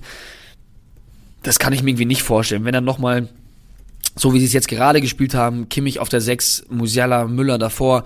Vielleicht kriegt Musiala auch wirklich irgendwann mal seine Pause und, und Müller dann in der Startelf. Also ich bin eher an dem Punkt zu sagen, boah, Müller jetzt schon abzuschreiben, finde ich es immer sehr, sehr fahrlässig dafür, dass wir in diesem Jahr erst drei Spiele hatten und er davon nur zwei auf der Bank saß. Ja, verstehe ich. Aber gleichzeitig habe ich auch die perfekte Lösung nicht parat, wobei ich auch glaube, und wir sagen das immer wieder bei den Bayern, ich glaube, die gibt es auch nicht. Ja, Müller oder Cancelo? Was glaubst du, wer macht mehr Kickbase-Punkte die Saison noch? Cancelo. Glaubst du, der wird so einschlagen? Also, es ist immer so ein bisschen die Frage, weil man ist immer sehr schnell am Hypen, weil man so, wenn ein Spieler aus der, aus der Premier League kommt oder generell aus, aus einer internationalen Top-Liga, dann finde ich, hängt man die mal viel höher auf, als man vielleicht manchmal sollte, ne? weil die Bundesliga ist auch meiner Meinung nach ähm, definitiv in der Top 5. Ich halte sie auch besser als manche andere Ligen. Und dann denke ich mir immer so, boah, dann kommt da so ein Spieler und man denkt sich, Alter, der wird jetzt alles zerfetzen, weil der aus der Premier League kam und da einfach ein großer Name ist. Und dann hat man gleichzeitig auch gesehen, ja, war jetzt oft jetzt auch nicht der Fall. Ähm, deswegen bin ich da schon immer vorsichtig und andererseits ist der so ein enorm starker Außenverteidiger, bei dem ich zum einen super viele Rohpunkte sehe. Also das ist für mich der Inbegriff von Spielmacher auf der Außenbahn. Also das ist also das ist Guerrero in seinen Höchstzeiten eigentlich, wenn er denn auch dann so performt, wie er grundsätzlich performt. Er hat dann natürlich so ein bisschen so ein kleines Leistungstief jetzt bei City. Ähm, manche sagen da oder auch man munkelt auch, dass er da auch mit Pep verkracht ist und dann wissen wir auch ganz genau, dass da Spieler auch gerne mal nicht so Bock haben, dann unter so einem Trainer dann auch geil zu performen. Ähm, aber er ist jemand, wie gesagt, ich sehe ihn da mit unfassbar vielen äh, Spielanteilen und gleichzeitig hat er so einen feinen Fuß, dass ich da auch eine Menge Assists sehe. Also egal, ob er Linksverteidiger oder Rechtsverteidiger spielt, das kann er, wenn das jemand noch nicht wissen sollte, der kann das beides problemlos spielen, weil es, äh, glaube ich, ich kenne wenige Spieler, die so beidfüßig sind wie er. Also zusammen mit Toni Kroos, Neymar, glaube ich, gibt's wenige, die so beidfüßig sind. Das wird so ein bodenloser Overpay. Also wirklich, da, also da muss jeder draufgehen, sage ich dir ganz ehrlich. Der wird auch nicht von City da gekommen sein, um ja, jetzt ja. da bei Bayern auf der Bank zu hocken. Nee, safe. Und vor allem ist er wirklich genau dieser Spielertyp, den Bayern seit gefühlt zwei Jahren sucht. Ja. Man muss dann dazu auch fairerweise sagen, er ist jetzt nicht derjenige, der defensiv eine absolute äh, Brickwall ist. Ne? Also das darf man auch nicht vergessen. Aber ich glaube auch da, dass er nicht dafür geholt wird, sondern das ist genau der Spieler, der auf der Außenbahn durchbricht, der super geilen Spielaufbau hat, der der Bälle kurz und weit schlagen kann. Also ich bin total begeistert von dem und äh, mir tut zwar ein bisschen weh, dass er allem, allem Anschein nach zu den Bayern geht, aber ihn in der Bundesliga zu sehen, äh, finde ich mega geil. Ja, und vielleicht auch den Münchner Brunch. Ich habe gesehen, die Bayern waren brunchen als Team am Sonntag. Auch nicht Oh. schlecht. Naja, Ähm, und vor allem bei den Bayern muss man vielleicht noch sagen, äh, Pokal ist ja unter der Woche, ne? oder allgemein aus Kickbase. Ich muss sagen, Pokal kann auch nochmal Startelf-Prognosen verändern. Wenn wir jetzt sagen, ja. äh, Müller, boah, ja, kann natürlich sein, dass er startet. Wir, wir wissen nach den Pokalspielen immer mehr. Also es können sich Leute verletzen, gerade so die Thematik Gnabry, Koman, Müller, Sané sehe ich fast als den gesetztesten momentan von den vier vorne. Und äh, da kann man sicherlich eine, eine Tendenz sagen. Also Coman wussten wir, glaube ich, oder viele Kickbase-Manager wussten wahrscheinlich schon vor der Pressekonferenz, dass ein Coman startet, weil es einfach halt von der Rotation her einfach Sinn gemacht hätte auch. Ja. Gut. Ja. Kommen wir zu Dortmund. Und bei Dortmund sind die Problemkinder Guerrero. Da bin ich auch gespannt, was du sagst, weil ich bin auch so ein bisschen in leichter Panik. Ich habe ein bisschen Schiss, dass da der Rang abgelaufen wurde. Dahut müssen wir thematisieren. Noch nicht mal im Kader gewesen jetzt. Mukoko müssen wir thematisieren, weil Aller zum ersten Mal Startelf und vielleicht auch jetzt weiterhin dauerhaft, Fragezeichen, wenn wir thematisieren. Und auch Reiner und Hummels. Also da gibt's jede Menge Spieler, Daniel Mahlen, Beino Gittens können wir vielleicht auch mal drüber reden, die jetzt ein bisschen aus der Stade rotiert sind. Alles so mit einem Fragezeichen. Wir fangen einfach mal ganz entspannt an bei, bei meinem Baby, Rafa Guerrero. Ich selbst kann nur sagen, ich war mega schockiert, ich war mega überrascht und jetzt bin, ich bin auch so ein bisschen, so ein bisschen angry. Also ich check's nicht. So, wie kannst du den Guerrero nicht spielen lassen? Die kannst du mir einfach mal so eine sachliche Analyse geben der ganzen Situation? Ich weiß nicht, wie sachlich die jetzt wird, aber ähm, mich hat's auch sehr überrascht. Ich habe am Freitag in der PK noch gesagt, also das ist ja war jetzt nicht ganz falsch, aber schon auch ein bisschen. Ich habe nämlich gesagt, dass ich mir nicht vorstellen kann, dass ein Süle Rechtsverteidiger macht, ähm, Schlotterbeck, Hummels Innenverteidiger und Riasson links. Da dachte ich, habe ich auch gesagt, ich so, hey, den hat man eigentlich auf, auf für die Rechtsverteidigerposition geholt ähm, und da wird er dann auch spielen. Dass dann Wolf in der Startelf stand, hat mich gewundert. Wenn man sich das Spiel dann aber angeschaut hat gegen, gegen Leverkusen, hat man aber auch gemerkt, ja, das ist aber auch in Ordnung so.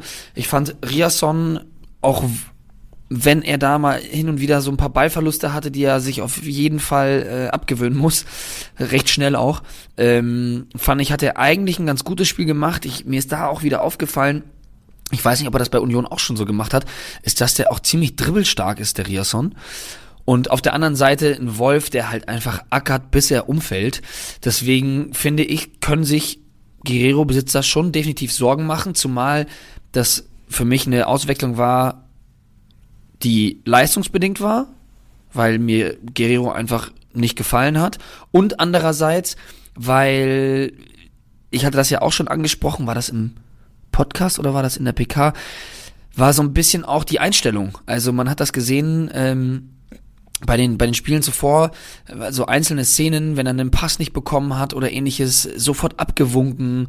Ähm, Stimmt, in der die Hände- Pressekonferenz hast du es gesagt, ich erinnere mich. Genau, ja. Also da für die, die das nicht mitbekommen haben sollten, äh, da, da erinnere ich mich an eine Szene unter der Woche. Kobel fängt den Ball, Dortmund schwärmt aus und Kobel geht erst Richtung Richtung Riasson, guckt, wie er ihn halt den Ball per Hand irgendwie zukommen lassen kann, dreht ab, schaut rüber zu Guerrero, kann ihn dann aber auch nicht anspielen, weil er sich schon mit dem Rücken zu Kobel dreht, weil er sich aufregt, dass er den Ball nicht sofort bekommen hat.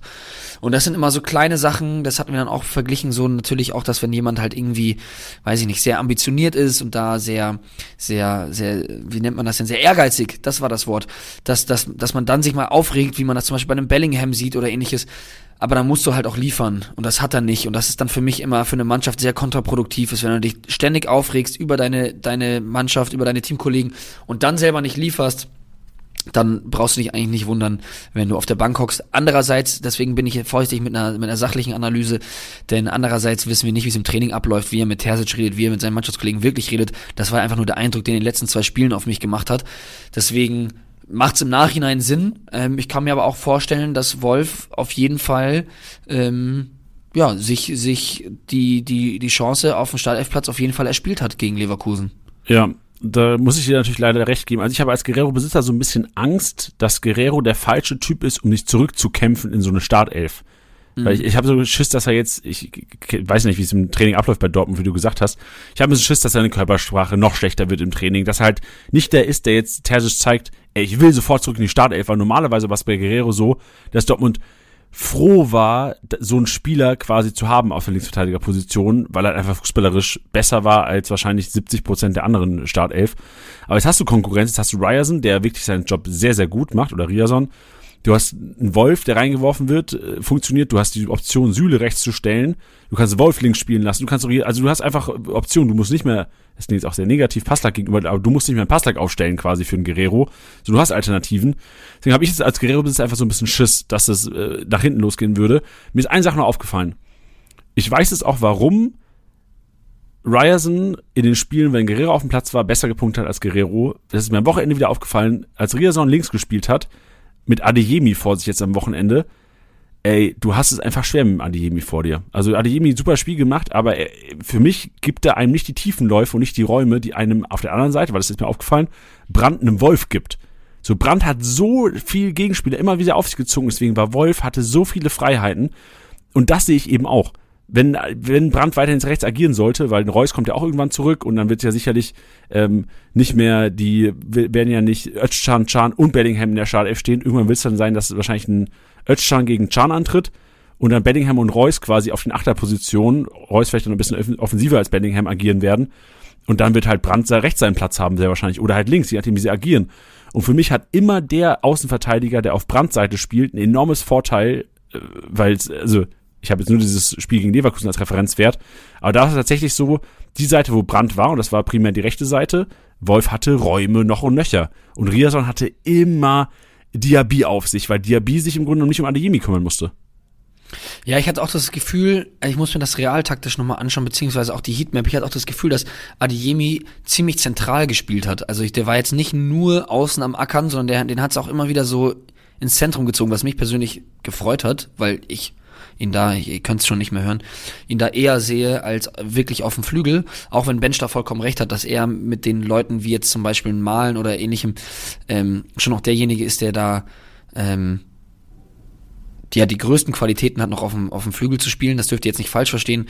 Klar ist es, dass das ein Beino Gittens und ein Rainer auch können. Wir haben das nur gesagt und haben das verglichen mit einem, mit einem Malen und einem Adeyemi, die zu dem Zeitpunkt, als wir das diskutiert haben, eben fit waren und draußen gespielt haben, äh, auf, die, auf den Außen gespielt haben. Weil wir gesagt haben, naja, eigentlich sind das Stürmer. So, die haben in den Vereinen, in denen sie davor waren, auch Stürmer gespielt und nicht Flügelspieler. Und dass wir sie da eigentlich sehen, und das ist, finde ich, merkt man beim Malen total, dass der das zwar kann, aber dann Adeyemi deutlich besser aufgehoben ist. Aber ich würde mich freuen, wenn es da vielleicht irgendwann auch mal eine Aufstellung gibt, wo wir Adeyemi und Aller da äh, ja in der Doppelspitze sehen. Aber ja, ja gebe ich dir recht. Ja, ich habe sogar auch gehofft, ich habe es gehofft, als ich die Aufstellung gesehen habe von Dortmund, dass es eine Doppelspitze wird. Weil im Grunde hast ja. du halt die Aufstellung gesehen mit Bellingham, Chan und Özcan. Und da habe ich gedacht, hä, war, also äh, da muss doch eigentlich auch jemand auf den Flügel gehen. Oder beziehungsweise, ich glaube, Kicker hatte sogar Bellingham irgendwie auf dem Flügel drauf und Adeyemi alle Doppelspitze. Das war im Grunde genommen nicht so. Aber ich bin auch, und ich frage mich auch, also ich bin gespannt, weil sollte Bino Gittens immer wieder diesen Impact haben, ähm, Rainer und Bino Gittens müssen wir natürlich auch noch drüber reden, weil eigentlich sind wir auch von Rainer Startelf ausgegangen nach zwei Kisten in zwei Spielen jetzt. Wieder nur einen kurzen Joker-Einsatz. Aber dass ja eigentlich Bino Gittens so unserer Meinung nach, ich glaube, das hast du auch schon mal gesagt in dem Podcast, so der eigentlich der beste Flügelstürmer oder der klassische Flügelstürmer ist, den Dortmund eigentlich benötigen würde in ja. dieser Aufstellung, diese Spielen.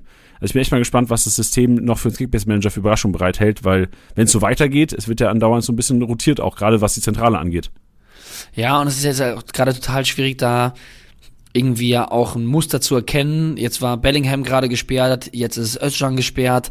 Weißt du, also dann wird, wird Can wahrscheinlich nächstes Wochenende wieder spielen.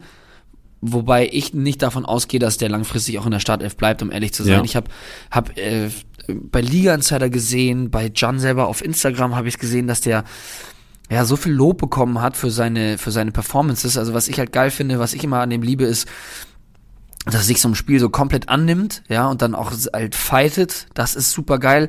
Ich muss aber ehrlich sagen, dass der da auch teilweise Sachen dabei hatte. Vielleicht ist das auch zu kleinlich, was ich da sehe, aber ähm, gerade jetzt am Sonntag, also Kopfballspiel, der hat da teilweise Kopfbälle, sowohl offensiv als auch vor allem defensiv gespielt, wo ich mir dachte, das gibt's doch nicht. Also ja. wirklich, ich, ich dachte mir, okay, vielleicht sehe nur ich das. Mir hat dann direkt auch ein Kumpel geschrieben, meine so, Alter, dass der noch in der Bundesliga Startelf stehen darf bei Dortmund. Ähm, Also ich war da auch bis öfters an dem Punkt, dass ich mir dachte, oh Gott, was macht er da? Bin ich aber vorsichtig mit der Aussage, weil irgendwie der Großteil der Leute scheinbar ein sehr, sehr gutes Spiel von ihm gesehen, gesehen haben. Ähm, aber ich sehe ihn nicht langfristig in der Startelf. Ja, also ich habe das Spiel auch nur, ich habe nur die erste Halbzeit gesehen vom Spiel und da hat mir auch, also Chan ist mir positiv aufgefallen, weil es einfach viele Klärungsaktionen gab, aber so genau habe ich auf ihn jetzt auch nicht geachtet. Ja, es ist halt, glaube ich, einfach so, vielleicht sind auch dann die Ansprüche an, an Dortmund zu hoch. Also wie gesagt, das war einmal vorne ein Kopfball, den er katastrophal spielt, ist direkt in den Konter rein, dann einmal in der eigenen Box, anstatt den halt gescheit zu klären, köpft er den so vom, von der Fünfer, vom Fünfer-Eck, köpft er den so in Richtung Elverpunkt, wo ich mir auch dachte, also da sollte der Ball auf gar keinen Fall hin. Dann auch so ein paar Situationen, wo sie es versuchen, hinten spielerisch rauszu, rauszuspielen und dann knallt er das Ding fast bis zum gegnerischen 16er einfach raus, wo ich mir immer denke, was du meinst, so ja, das ist dann vielleicht eine Klärungsaktion, vielleicht macht das dann kurzfristig Sinn, aber ich denke mir, das kann doch nicht Dortmunds Anspruch sein, da jedes Mal den Ball da hinten einfach nur rauszudreschen.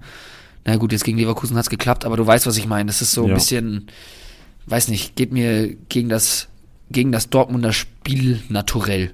Ja, trotzdem für mich momentan klare Kaufempfehlung. Also wäre, also auch wenn ich dir wahrscheinlich dann recht gebe, wenn ich das Spiel komplett gesehen hätte, diese Aktion, ähm, trotzdem, was Kickbase-Punkte angeht, also 98 gegen Mainz über 63 Minuten, jetzt 116 gegen Leverkusen beim Sieg, jetzt daheim gegen Freiburg, Özcan, fünfte gelbe Karte, Janbic in der Startelf stehen für 4,1 Millionen momentan, echt ein Schnapper und vor allem so ein geiler, äh, so, so ein geiler elfter Mann.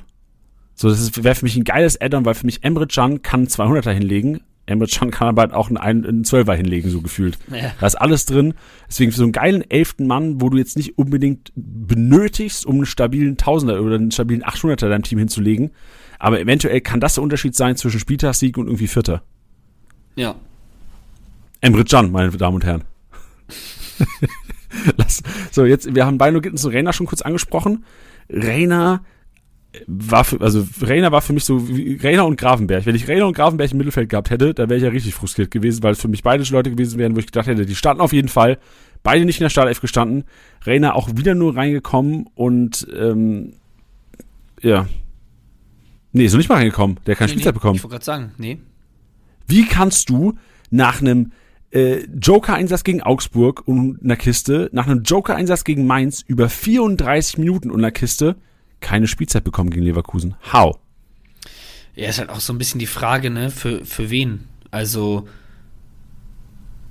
Reus ist dann am Ende für Brand gekommen. Bino Gittens für Adeyemi. Ich muss jetzt sagen, dass wenn du jetzt sagst, du bringst dann einen Flügelspieler, dass ich dann auch eher Bino Gittens bringen würde, wenn du auch dann vor allem aufs, aufs Tempo gehst. Deswegen, für wen hättest du ihn denn noch bringen sollen? Weißt ja, was ich meine? Für, so also, für, für Wolf wäre zu offensiv gewesen bei einem 2-0-Führung, also genau. da war Hummels korrekt. Ja, gebe ich, also gebe geb ich dir leider recht, äh, für alle Rennerbesitzer wäre für mich so sofort das Signal, Renner wird keine große Rolle bei Dortmund spielen, außer Leute verletzen sich. Boah. Vor allem jetzt hast du Reus noch zurück, wo soll er denn jetzt noch viel Spielzeit bekommen? Ja, das ist halt, es ist halt, es ist halt gerade die Kaderbreite auf jeden Fall. Also ähm, was man, können wir jetzt auch noch gleich zum nächsten Thema überschwappen, ähm, was der Kommentator auch richtig gesagt hatte mit der Einwechslung mit Modest, ist man hier auch mit einem klaren Plan gegangen, da mit einer klassischen Neun dann auch weiter spielen zu wollen, äh, brauchen wir, glaube ich, hier nicht thematisieren, dass Mukoko ein anderer Spielertyp ist als Modest und Alea.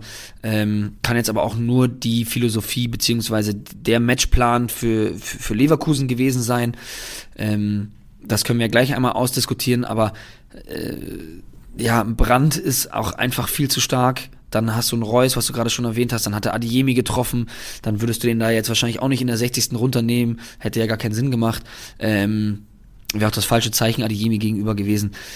Ja, deswegen ist so, ja, hast schon recht so. Wann, wann, wann willst du den bringen? Da hast du einfach ein Luxusproblem. Ja, genauso mit Mokoko. Also im Grunde genommen, Dahut, Mukoku, Reina und Hummels, da werden wir gleich noch drüber reden, so die großen Kickbase-Verlierer eigentlich, oder beziehungsweise die Manager, die sie haben, sind wahrscheinlich die größten Kickbase-Verlierer momentan, weil du einfach viel Kapital hast, was gebunden ist an die Spieler und Märkte, die eventuell leer sind und dann hast halt jetzt Pech, dass du irgendwie Hummels, Rainer und Mokoko-Besitzer bist.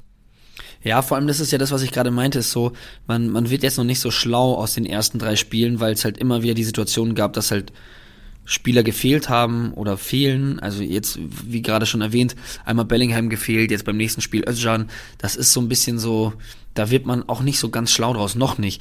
Denn wenn wir uns daran zurückerinnern, es gab auch die, ähm, die, die Möglichkeit, dass ein Mukoko auf dem Flügel gespielt hat, haben wir auch schon gesehen, das war dieses Spiel, wo sowohl er als auch Beino Gittens getroffen hatten. Gegen wen war das noch? Ihr wisst auf jeden Fall, was ich meine. Ähm, da waren das fast schon wie so, so Halbpositionen hinter der Spitze, deswegen würde ich ihn auch noch nicht ganz abschreiben. Andererseits ist es aber auch so, dass wenn du jetzt gerade einen Adiemi hast, den du wirklich da äh, positiv gemeint so durchgeprügelt hast, dass er jetzt endlich seine Kiste gemacht hat. Äh, ein Brand, der mega performt, ein Reus, der auch nicht lange auf der Bank sitzen wird oder nicht mehr lange auf der Bank sitzen wird. Ähm, und dann ist es da halt auch schon wieder eng. Und das ist genau das, was du gerade gesagt hast. Ich glaube nicht, dass man bei der aktuellen Tabellensituation sagt, ja, wir wechseln jetzt mal durch, damit alle happy sind, sondern du stellst die auf, die gerade am besten performen oder beziehungsweise die du am meisten brauchst. Und da kann ich mir schon vorstellen, dass da die Spieler eben genau das Nachsehen haben. Ja, guter Take. Also selber Take wahrscheinlich auch noch zu Hummels momentan. Also ich habe am Anfang schon gesagt, ich sehe kein Vorbeikommen als Süde-Schlotterbeck-Kombination gerade. Klar kann es sein, dass ähm, sich in den nächsten Wochen was verändert, weil ja auch wirklich dann die Rotation anfängt, also beziehungsweise die Rotation durch diese Doppelbelastung, dann kann es vielleicht mal sein, dass ein Süle oder Schotterbeck eine Pause bekommt.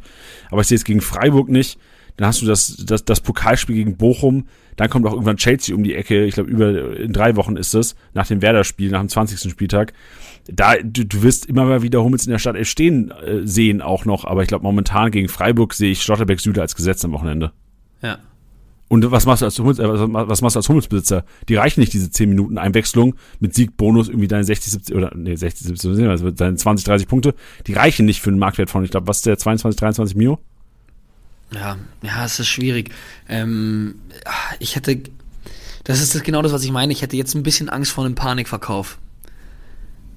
Aber Andererseits. Aber was soll passieren? Also, was muss passieren? Es muss im Grunde genommen, für mich müsste sich jemand verletzen. Für mich müsste sich jemand verletzen oder Dortmund eine Klatsche bekommen gegen Freiburg mit krassen Abwehrschnitzern. Oder Stotterbeck sich als den Gesetzesten hinten drin und auf einmal spielt Stotterbeck besser mit einem Süle zusammen und du siehst, was Speed angeht, obwohl Süle eigentlich der schnellste war, dass Süle äh, auf jeden Fall ein, ein, mega Asset war gegen die, gegen Adli Diaby und Co. Ja.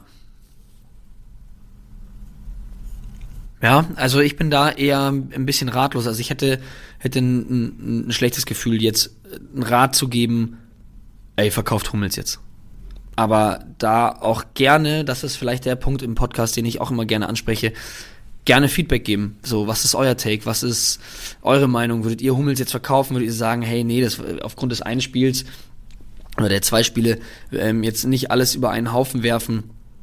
Ähm, ja, schreibt uns doch einfach mal, was eure Meinung ist und dann können wir das vielleicht zeitnah auch aufgreifen. Ja, vielleicht, also Mats Hummels ist ja auch Kickbase-Manager, vielleicht kann er selbst uns einfach mal schreiben und sagen, was er machen würde mit einem Hummels. Ja, der wird wahrscheinlich sagen, halten. Ja, das stimmt. Der ist ja, der, der hat ja die Hummelsbrille auf. Ja, eben.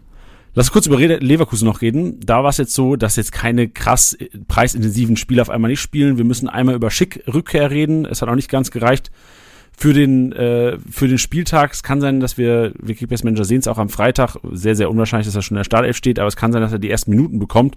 Mal sehen, was jetzt noch, was jetzt noch heißt, weil, glaube ich, auch wieder eine neue Meldung aufgekommen ist, dass der Kollege äh, welche Problemchen hatte vor dem Spiel, also noch nicht ready genug für den Kader.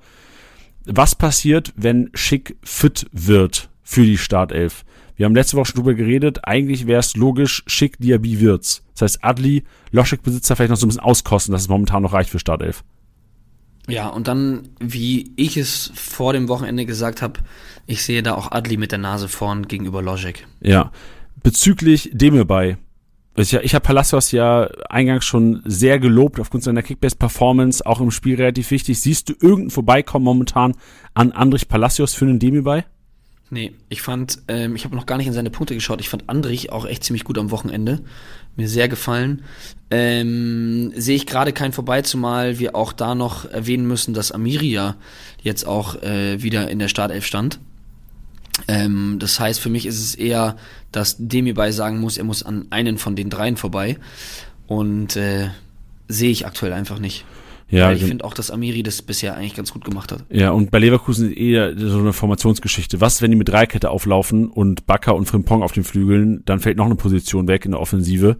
Und ähm, also es kann natürlich auch sein, was, wenn sie weiter mit Viererkette spielen, dann hast du, wenn Atli oder Loschek stark performen, kann einer von denen weiter in der Startelf stehen, selbst wenn Schick vorne drin ist. Oder hast du Wirtz ja. als klassischen Zehner. Ja.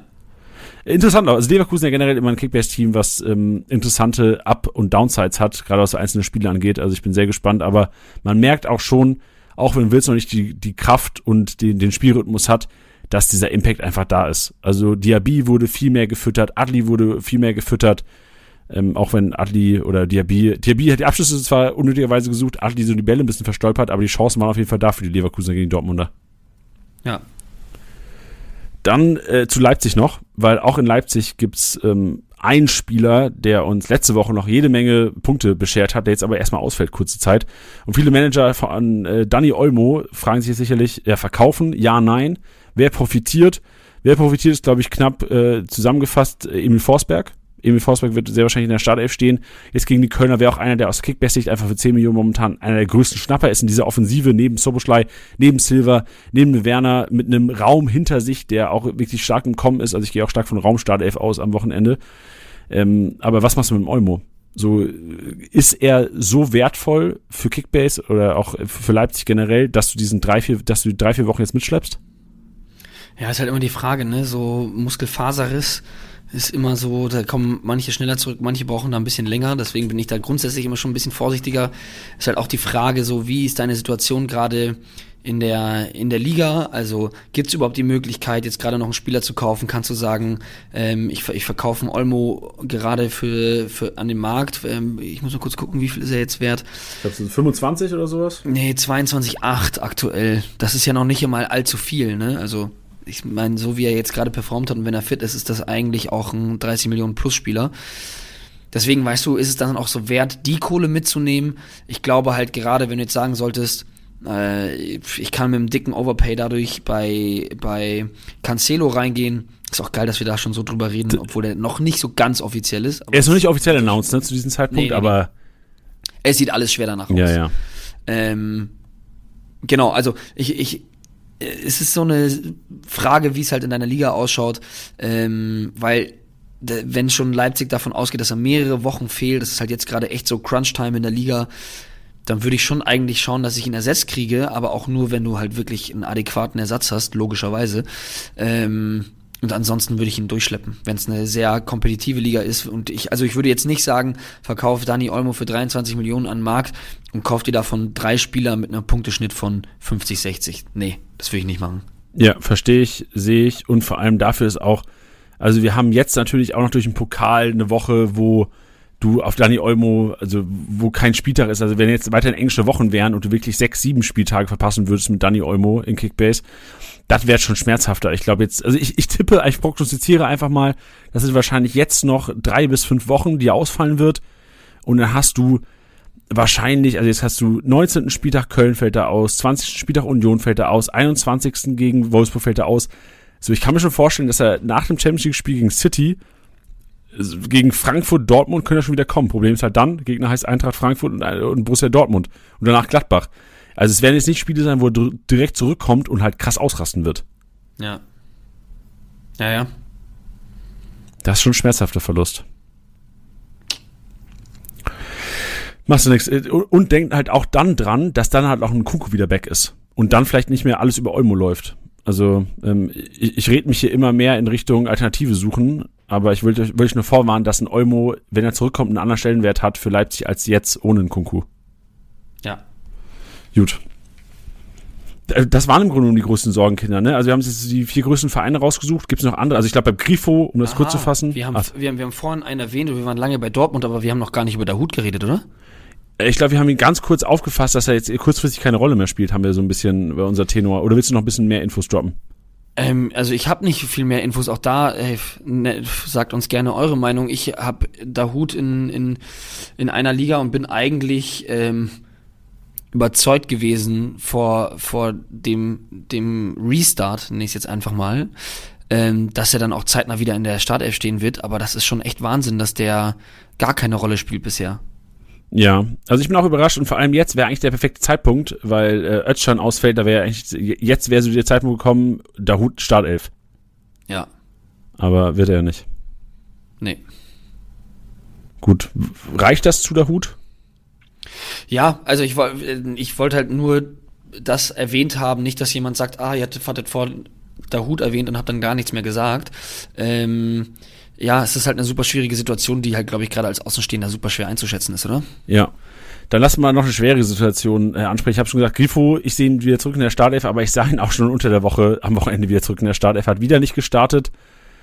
W sollten sich Grifo-Besitzer Sorgen machen oder eh nicht, weil spätestens gegen Dortmund am Wochenende wieder in der Startelf? Ja, die wissen ja, wie wichtig er ist. Also da würde ich mir keine Sorgen machen, der kommt wieder. Ja, ich fand, äh, ich, ich fand, ich fand's ballsy von Streich, wirklich gegen Augsburg daheim, weil was ist, wenn du gegen Augsburg verlierst daheim, dann werden alle Stimmen laut und sagen, ja, der selbst schuld, wenn du Grifo nicht bringst. Ja, ja, klar. Natürlich, aber gleichzeitig willst du ja auch vorsichtig sein. Das ist richtig. Und wahrscheinlich langfristig auch geiler für alle Grifo-Besitzer, weil er wird nicht so einer sein, der irgendwie mit Muskelfaserriss vier bis sechs Wochen ausfällt. Also, knock on wood. Aber ja. wir gehen mal von aus. Ja. Gibt es noch weitere Personalien, die wir, die dir in den Kopf kommen, wenn man so über Sorgenkinder spricht momentan? Also wir könnten komplett Schalke 04 durchgehen, aber das ist nicht Sinn dieses Podcast. Mm, ich weiß nicht, hatte ich vorhin noch. So, alles Hand Player, sollten wir über Player reden, dass er rausrotiert ist mal? Das wäre auch so ein kleiner Schocker.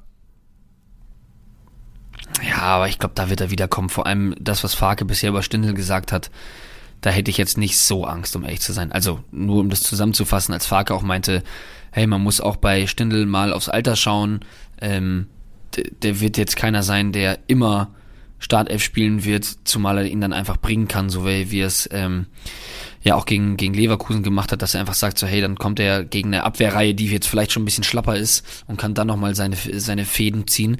Ähm, deswegen, ja, glaube ich nicht, dass, also, die wissen ja auch um die Qualität vom Player. Ja, und vor allem, ich glaube jetzt auch, dass es gegen Schalke geht, dass du da die komplette Offensive auffahren musst und gar nicht mit Weigel, Kone, Kramer im Mittelfeld irgendwie agieren kannst. Also ich glaube, du könntest, wäre für mich, du kannst zwar in der Championship nur zwar nur drei Spieler von dem Team aufstellen, aber eine Kombi aus Player, Stindel, Tyram, Hofmann, da würde mich schon eine Combined unter 600 würde mich wundern gegen Schalke. Um jetzt auch jetzt kein Schalke-Bashing, aber einfach aus Kickbasicht.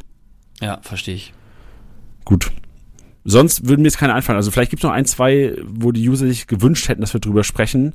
Mir fallen sie jetzt nicht ein. Also Mafropanos wird wieder zurückkommen und auch wenn Stuttgart jetzt nicht so krank performt dieses Jahr, würde ich mir keine Sorgen machen. Und sonst, ich gehe ich geh gerade nochmal so die teuersten Spieler durch, ob wir jetzt irgendjemand vergessen haben. Sonst weiter, weiter im Text. Ah, Goretzka! Doch, wir haben Goretzka vergessen. Oh, ja. Oh yo, weil da hat Tiddy, das kann da übergebe ich dir jetzt auch mal das Mikro. Tiddy hat mir vor der Folge gesagt, er freut sich drauf, über Gretzko zu reden und hat ja einen ganz, ganz, ganz subjektiven Take. Hau den gerne mal raus. Ja, ähm, äh, was heißt ein Take? Ich habe einfach nur, ich finde, ich hatte da letztens einen Artikel gelesen und ich fand den sehr valide und es geht halt einfach nur darum, dass, ähm, dass Goretzka, und das unterschreibe ich, bei den Bayern der ja, vielleicht der Spieler ist, der am einfachsten zu ersetzen ist. Und das klingt jetzt erst so hart und da werden jetzt alle erstmal schlucken, aber wenn man sich das mal genau betrachtet, ich hatte das letztens auch schon gesagt, bestes Fußballeralter, der junge Mann, ähm, und mit den Anlagen, die er hat, macht er einfach gerade zu wenig draus, zumal ich ihn halt eigentlich als jemanden sehe, der nicht ein klarer Sechser ist, da sind wir, sind wir uns alle hoffentlich einig. Es ist ein Box-to-Box-Spieler, ein, offensiverer Achter, ähm, der, der auf jeden Fall in der Offensive seine Qualitäten hat. Und ich finde, er muss sich jetzt mal ein bisschen straffen, weil ehrlich gesagt, hast du vor ihm mit einem Musiala, mit einem Müller, mit einem Sané, der teilweise dann auch die, die, die Zehnerposition spielt, ähm, auch mit einem Gravenberg, eigentlich Spieler, die das die Rolle, die er beim FC Bayern hat, besser bekleiden. Meiner Meinung nach. Das sieht man an den Punkten, die, die bei Kickbase, die einfach auch wirklich äh, für einen Goretzka ausbaufähig sind. Klar sehen wir jetzt viele grüne Balken, aber ehrlich gesagt, bei den Bayern mit den Aktionen ähm, und da auch, wenn du die Rohpunkte nur siehst und dann, dann die Torbeteiligung mal abziehst, sieht das nicht mehr so rosig aus.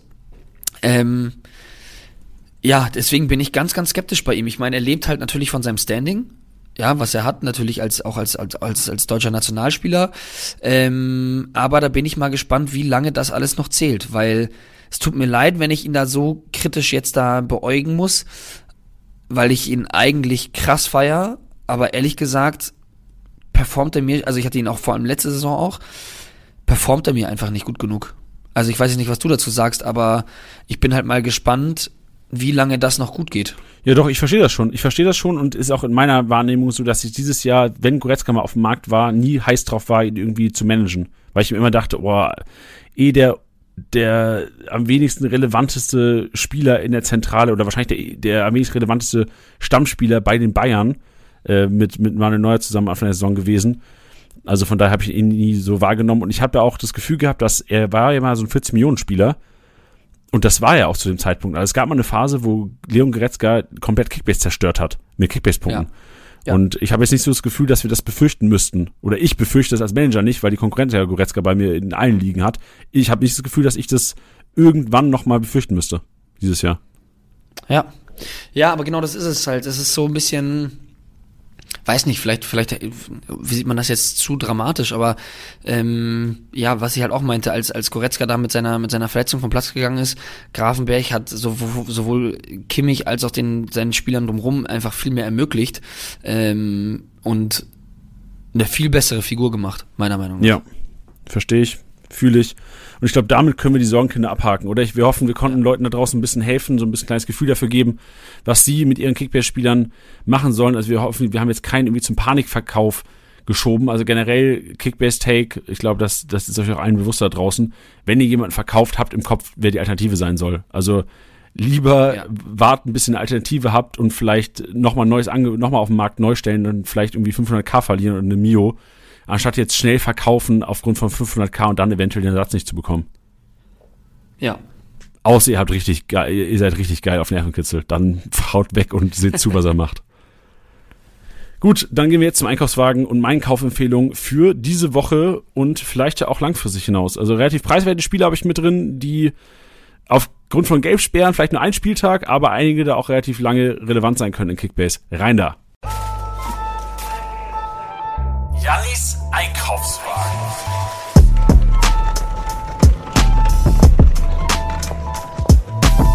Und ich würde den Einkaufswagen gerne mit einem 500k, meiner Meinung nach, Startelf-Spieler beginnen. Mbom, Bremen, Weiser Gelbsperre und eigentlich immer der Spieler gewesen, der dann über rechts gekommen ist, wenn Weiser mal gesperrt war. 500k ist eine Möglichkeit. Es gibt auch andere Möglichkeiten. Also es, es würde auch die Möglichkeit geben, dass eventuell ein, ein Bittencourt auf die Seite geht, auf den Flügel, ein Stay in die Mitte. Aber ich sehe schon, dass ein Bomb da startet, 500k in Kickbase, wird sich lohnen. Es geht gegen Stuttgart und Stuttgart ja auch anfällig, was Gegentore angeht. Warum nicht ein Bombflanke auf dem Füllkuhkopf? Ist possible. Genauso wie die transferierten Spieler, die ich gerne hier empfehlen würde. Stuttgart hat zugeschlagen, Haraguchi ist gewechselt. Ich sehe ihn auch direkt in der Startelf gegen Bremen. Also generell Haraguchi Kaufempfehlung bei Stuttgart äh, ein Bomb-Kaufempfehlung bei Werder Bremen und ähm, ein weiterer gewechselter Niederlechner. Es könnte langsam Zeit werden für Niederlechner. Startelf gegen Frankfurt mehr als possible. Aus Kickbase-Sicht schwer zu sagen, wie seine Rohpunkte irgendwie bei den Hertanern werden. Ich tippe mal stark, dass es auch sehr Tor- oder Assist-abhängig wird bei Flo Niederlechner. Trotzdem könnte Zielspieler Nummer eins werden mit einem starken Luke Bacchio und vielleicht ja immer, ist einfach die Hoffnung, vielleicht so ein bisschen als Hertha Besitzer oder als Spieler, wenn ihr, wer der Hertha-Spieler habt, ein bisschen stärker werdenden Hertanern nach dem Derby. Viel, viel schwächer, als sie jetzt momentan punkten, können sie eigentlich gar nicht punkten. Buta habe ich auch noch reingezaubert in den Einkaufswagen. Eintracht Frankfurt Jetzt gestartet gegen die Bayern. Ich sehe ihn auch gegen Hertha wieder in der Startelf über die rechte Seite. Und ich tippe mal, also ich würde prognostizieren, dass das Duell langfristig schon Knauf gegen Lenz heißt und nicht Buta gegen Lenz. Beziehungsweise Buta, Knauf, Lenz. Also ich glaube, im Ranking momentan Buta, der ganz vorn ist und der auch tatsächlich so der Wunschkandidat war über die rechte Seite und es auch defensiv relativ gut beleuchten kann da hinten.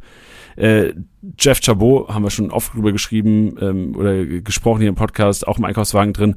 Swanbeck habe ich drin, auch wenn Felix Mescher eventuell wieder zurückkommt und die Bayern jetzt warten. Swanbeck trotzdem für zwei Mio und Patzer Quetschke momentan noch zu günstig.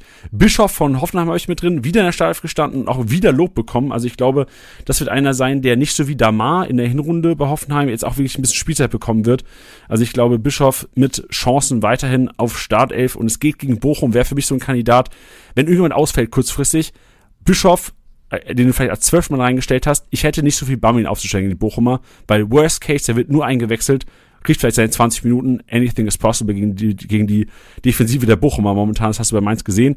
Höhler von Freiburg will ich mit reinzaubern. Kann mir gut vorstellen, dass er weiterhin auch Spielzeit bekommt, je nachdem, wie das System um, umgestellt wird. Wenn es wieder zu, zur Viererkette geht, kann ich mir gut vorstellen, dass Höhler auch als Kopfballstarker Zehner agieren kann, hinter dem Gregoritsch. Und äh, da sicherlich nach seiner Kiste momentan äh, auch eigentlich keine Argumente Christian Streich gibt, ihn nicht zu bringen. Äh, und Ito, Stuttgart will ich noch reinschmeißen. Also Stenzel will ich so ein bisschen relativieren, weil ich ja vorhin auch schon gesagt habe, es ist gut möglich, dass Anton wieder auf die Rechtsverteidigerposition gibt, wenn Mafopanos wieder den, den Part gibt. Aber Ito als linker IV, auch jetzt gegen die gegen, gegen die Leipziger echt einen super Job gemacht im Aufbauspiel. Ähm, klar kann das anders sein, wenn Mafopanos wieder zurückkommt, aber Ito gerade im Vergleich zu Mafopanos, ähm, was Kickbase Marktwert angeht, sehr, sehr viel geringer und wäre für mich einer, den man beim Heimspiel gegen Bremen gerne mal reinzaubern kann, weil es eventuell auch mal ein zu Null gibt. Wahnsinn. Jens will ich, also ich habe ich hab ich nicht Jens gerade genannt, ich würde Jens gerne von Schalke mit reinschmeißen. Neuer IV und hat mir so ein bisschen äh, Bordon-Vibes gegeben, der Kollege. hat, hat mir gedacht, also hat echt gar nicht so schlecht gepunktet. Also neben Yoshida, äh, Jens einer, der durch, durchaus Kickbase-Relevanz mal hat, wenn man irgendwie doch mal jetzt so einen Schalker reinstellen will. Ja, geil. Jetzt aber fertig. Jens aber fertig. Jens aber fertig. Ja, geil. Ich habe wieder brav mitgeschrieben. Sehr gut. Schön. Dann war's das mit diesem Podcast. Aber haben wir's mal wieder. Ja, genau. Wir haben's, Tilly. Wir haben Feierabend, aber wir haben ja noch die Highlights. Denn Onisivo ist zwar MVP geworden, wir haben uns aber gesagt, ey, es gab zum ersten Mal in der Geschichte von Kickbase, korrigieren wir, wenn es nicht so ist, es ist die Geschichte von Kickbase, ne? Es gab's noch nie. Nee, es gab's schon mal. Oh, es gab's schon mal? Ja. Weißt aber vor, ich glaube, fünf Jahren, sechs Jahren irgendwie so. Weißt du, welche Spieler es waren? Nee, weiß ich nicht mehr. Jetzt erinnert, ihr werdet euch immer dran erinnern, Karim Onisivo und Jonas Hofmann haben sich den MVP geteilt, auch wenn es offiziell nicht so ist. Bei uns in der, in der Sendung haben sie es, denn wir haben einen, einen MVP-Tipper, Heiko, der Onisivo getippt hatte, und wir haben Franz, der Jonas Hofmann getippt hat, und wir jetzt das beide uns anhören können als Autor. Also einer wird Onisivo abfeiern, auch völlig zu Recht, einer wird Jonas Hofmann abfeiern, völlig zu Recht, und das wird das Auto der heutigen Sendung. Mensch, wir haben auch lang geschnackt heute, Tilly. Wahnsinn. Ich möchte nur ganz kurz hinzufügen, weil falls sich jetzt noch jemand fragen sollte, öh, warum willst du jetzt Unisivo und nicht Hofmann? Man muss jetzt dazu sagen, ähm, wir sind jetzt gerade noch, wir nehmen den Podcast logischerweise mitten am Tag auf. Ähm, die finale Abrechnung ist also noch nicht da. Ich weiß jetzt nicht, ob bei den Punkten noch was passiert oder nicht. Ähm, aber nach aktuellem Stand haben sie einen Punktegleichstand und dann gewinnt der Spieler ähm, mit dem geringeren Marktwert. Das ist in dem Fall Unisivo. Nur, dass ihr da up to date seid und wisst, warum da so entschieden wird. In diesem Sinne ist es jetzt Zeit für Heiko, der den MVP Onisivo erstmal abfallen. Und danach, danach gibt's noch den Zweitplatzierten mit derselben Punktzahl, Jonas Hofmann. Tilly, danke Let's dir. Go. War schön heute. Bis nächste Woche. Ebenso. Tschüss. Tschüss. Hi, grüßt euch, der Heiko hier. In meiner Liga auch als Javo bekannt. Und Grüße gehen raus an meine Liga und natürlich die ganze Community. Ich spiele jetzt das erste Jahr Kickbase und äh, muss sagen, ich bin echt überrascht, wie schlecht noch einige Leute sind, die schon ein paar Jahre auf dem Buckel haben. Ich fange mal an mit Martin, echt Grottensaison, aber vielen Dank für die guten Deals, die du mir machst, haben mir sehr geholfen in der Vergangenheit. Flo, auch mit vier Stürmern im Team, letzter Platz, finde ich schon ein bisschen peinlich für dich. Äh, Sabbel, eigentlich könntest du mir auch Nabri verkaufen, weil ich muss sagen, deine Saison ist eh gelaufen du wirst nichts mehr reisen und dann könntest du mir noch ein bisschen weiterhelfen. Bettina, bei solchen Deals wie mit Höfler wundert mich auch deine Platzierung nicht mehr. Puh, echt schlecht. Chappi, einen guten Spieler gehabt, aber wenn dein Team mal so konstant performen würde wie du im Gruppenchat, wärst du auch vorne mit dabei. Eugen, auch mit zwei Bayern-Spielern drittletzter zu sein, ist schon eine Kunst für sich. Basti, ich bin enttäuscht, dass du als erfahrener Mensch aktuell regelmäßig so beschissen performst ich muss sagen, wenn du weiterhin so kacke managst, werde ich dich am Ende noch kriegen. Michi, Glückwunsch zum Sieg. Gegen so viele Glücksgriffe zum Beginn der Saison gibt es leider kein Ankommen, aber nächstes Jahr wird es wieder anders aussehen. An alle, die ich jetzt nicht genannt habe, Gain, Edu, Daniel, eure Teams sind so durchschnittlich, da ist mir auf die Schnelle nichts eingefallen. So, jetzt bin ich auch durch, wünsche allen einen guten Start in die Woche und eine erfolgreiche Rückrunde. Außer natürlich meinen Kollegen in der Liga. Das war Heiko sehr sympathisch, sehr witzig, erstmal die komplette Liga runtergemacht. Und jetzt haben wir noch Franz. Franz, die Bühne gehört dir. Servus, ich bin Franz aus Passau und damit erstmal ein herzliches Gut Kick in die Runde. Ich bin auch bekannt unter dem Username Utwart mit den Scherenhänden und ein Ligansar der Urgestein. Und äh, ja, mit dem Hofmann MVP-Tipp bei Kickbase lag ich ja goldrichtig. Dafür leider nicht mit dem Wettschein, den mir Schalke gegen Köln im wahrsten Sinne des Wortes verbockt hat. Aber aufgeben kann ich bei der Post und der nächste Schein kommt bestimmt. Kurze Kickbase. Ich bin treuer Schalke-Fan, probiere dieses Jahr mein Glück mit dem Schalke All-Star-Team, Sané, Goreska, Gregoritsch und Co. Aber bei aller Liebe zum S04, da muss man auf jeden Fall sehen, dass sie die PS wieder auf die Straße bekommen. Mann, Mann, Mann. Da muss die Kirche jetzt auch mal wieder ins Tor gemurmelt werden. Aber ich als Kopfballungeheuer würde ganz gut ins Team passen, wenn Ovian wieder fit ist, Bananenflanke, Rabauts. Aber ich kann dieses Jahr meine Fähigkeiten bei der deutschen Polizeimeisterschaft unter Beweis stellen. Deswegen noch Danke an meine Chefs Mike, Bernhard und Detlef. Und in der Kickbase-Gruppe noch schöne Grüße. Julius wird das Ding machen. Ich wünsche den anderen trotzdem viel Glück. Bene, ich glaube nicht. Das war's mal wieder mit Spieltagssieger Besieger, der Kickbase Podcast. Wenn es euch gefallen hat, bewertet den Podcast gerne auf Spotify, Apple Podcasts und Co.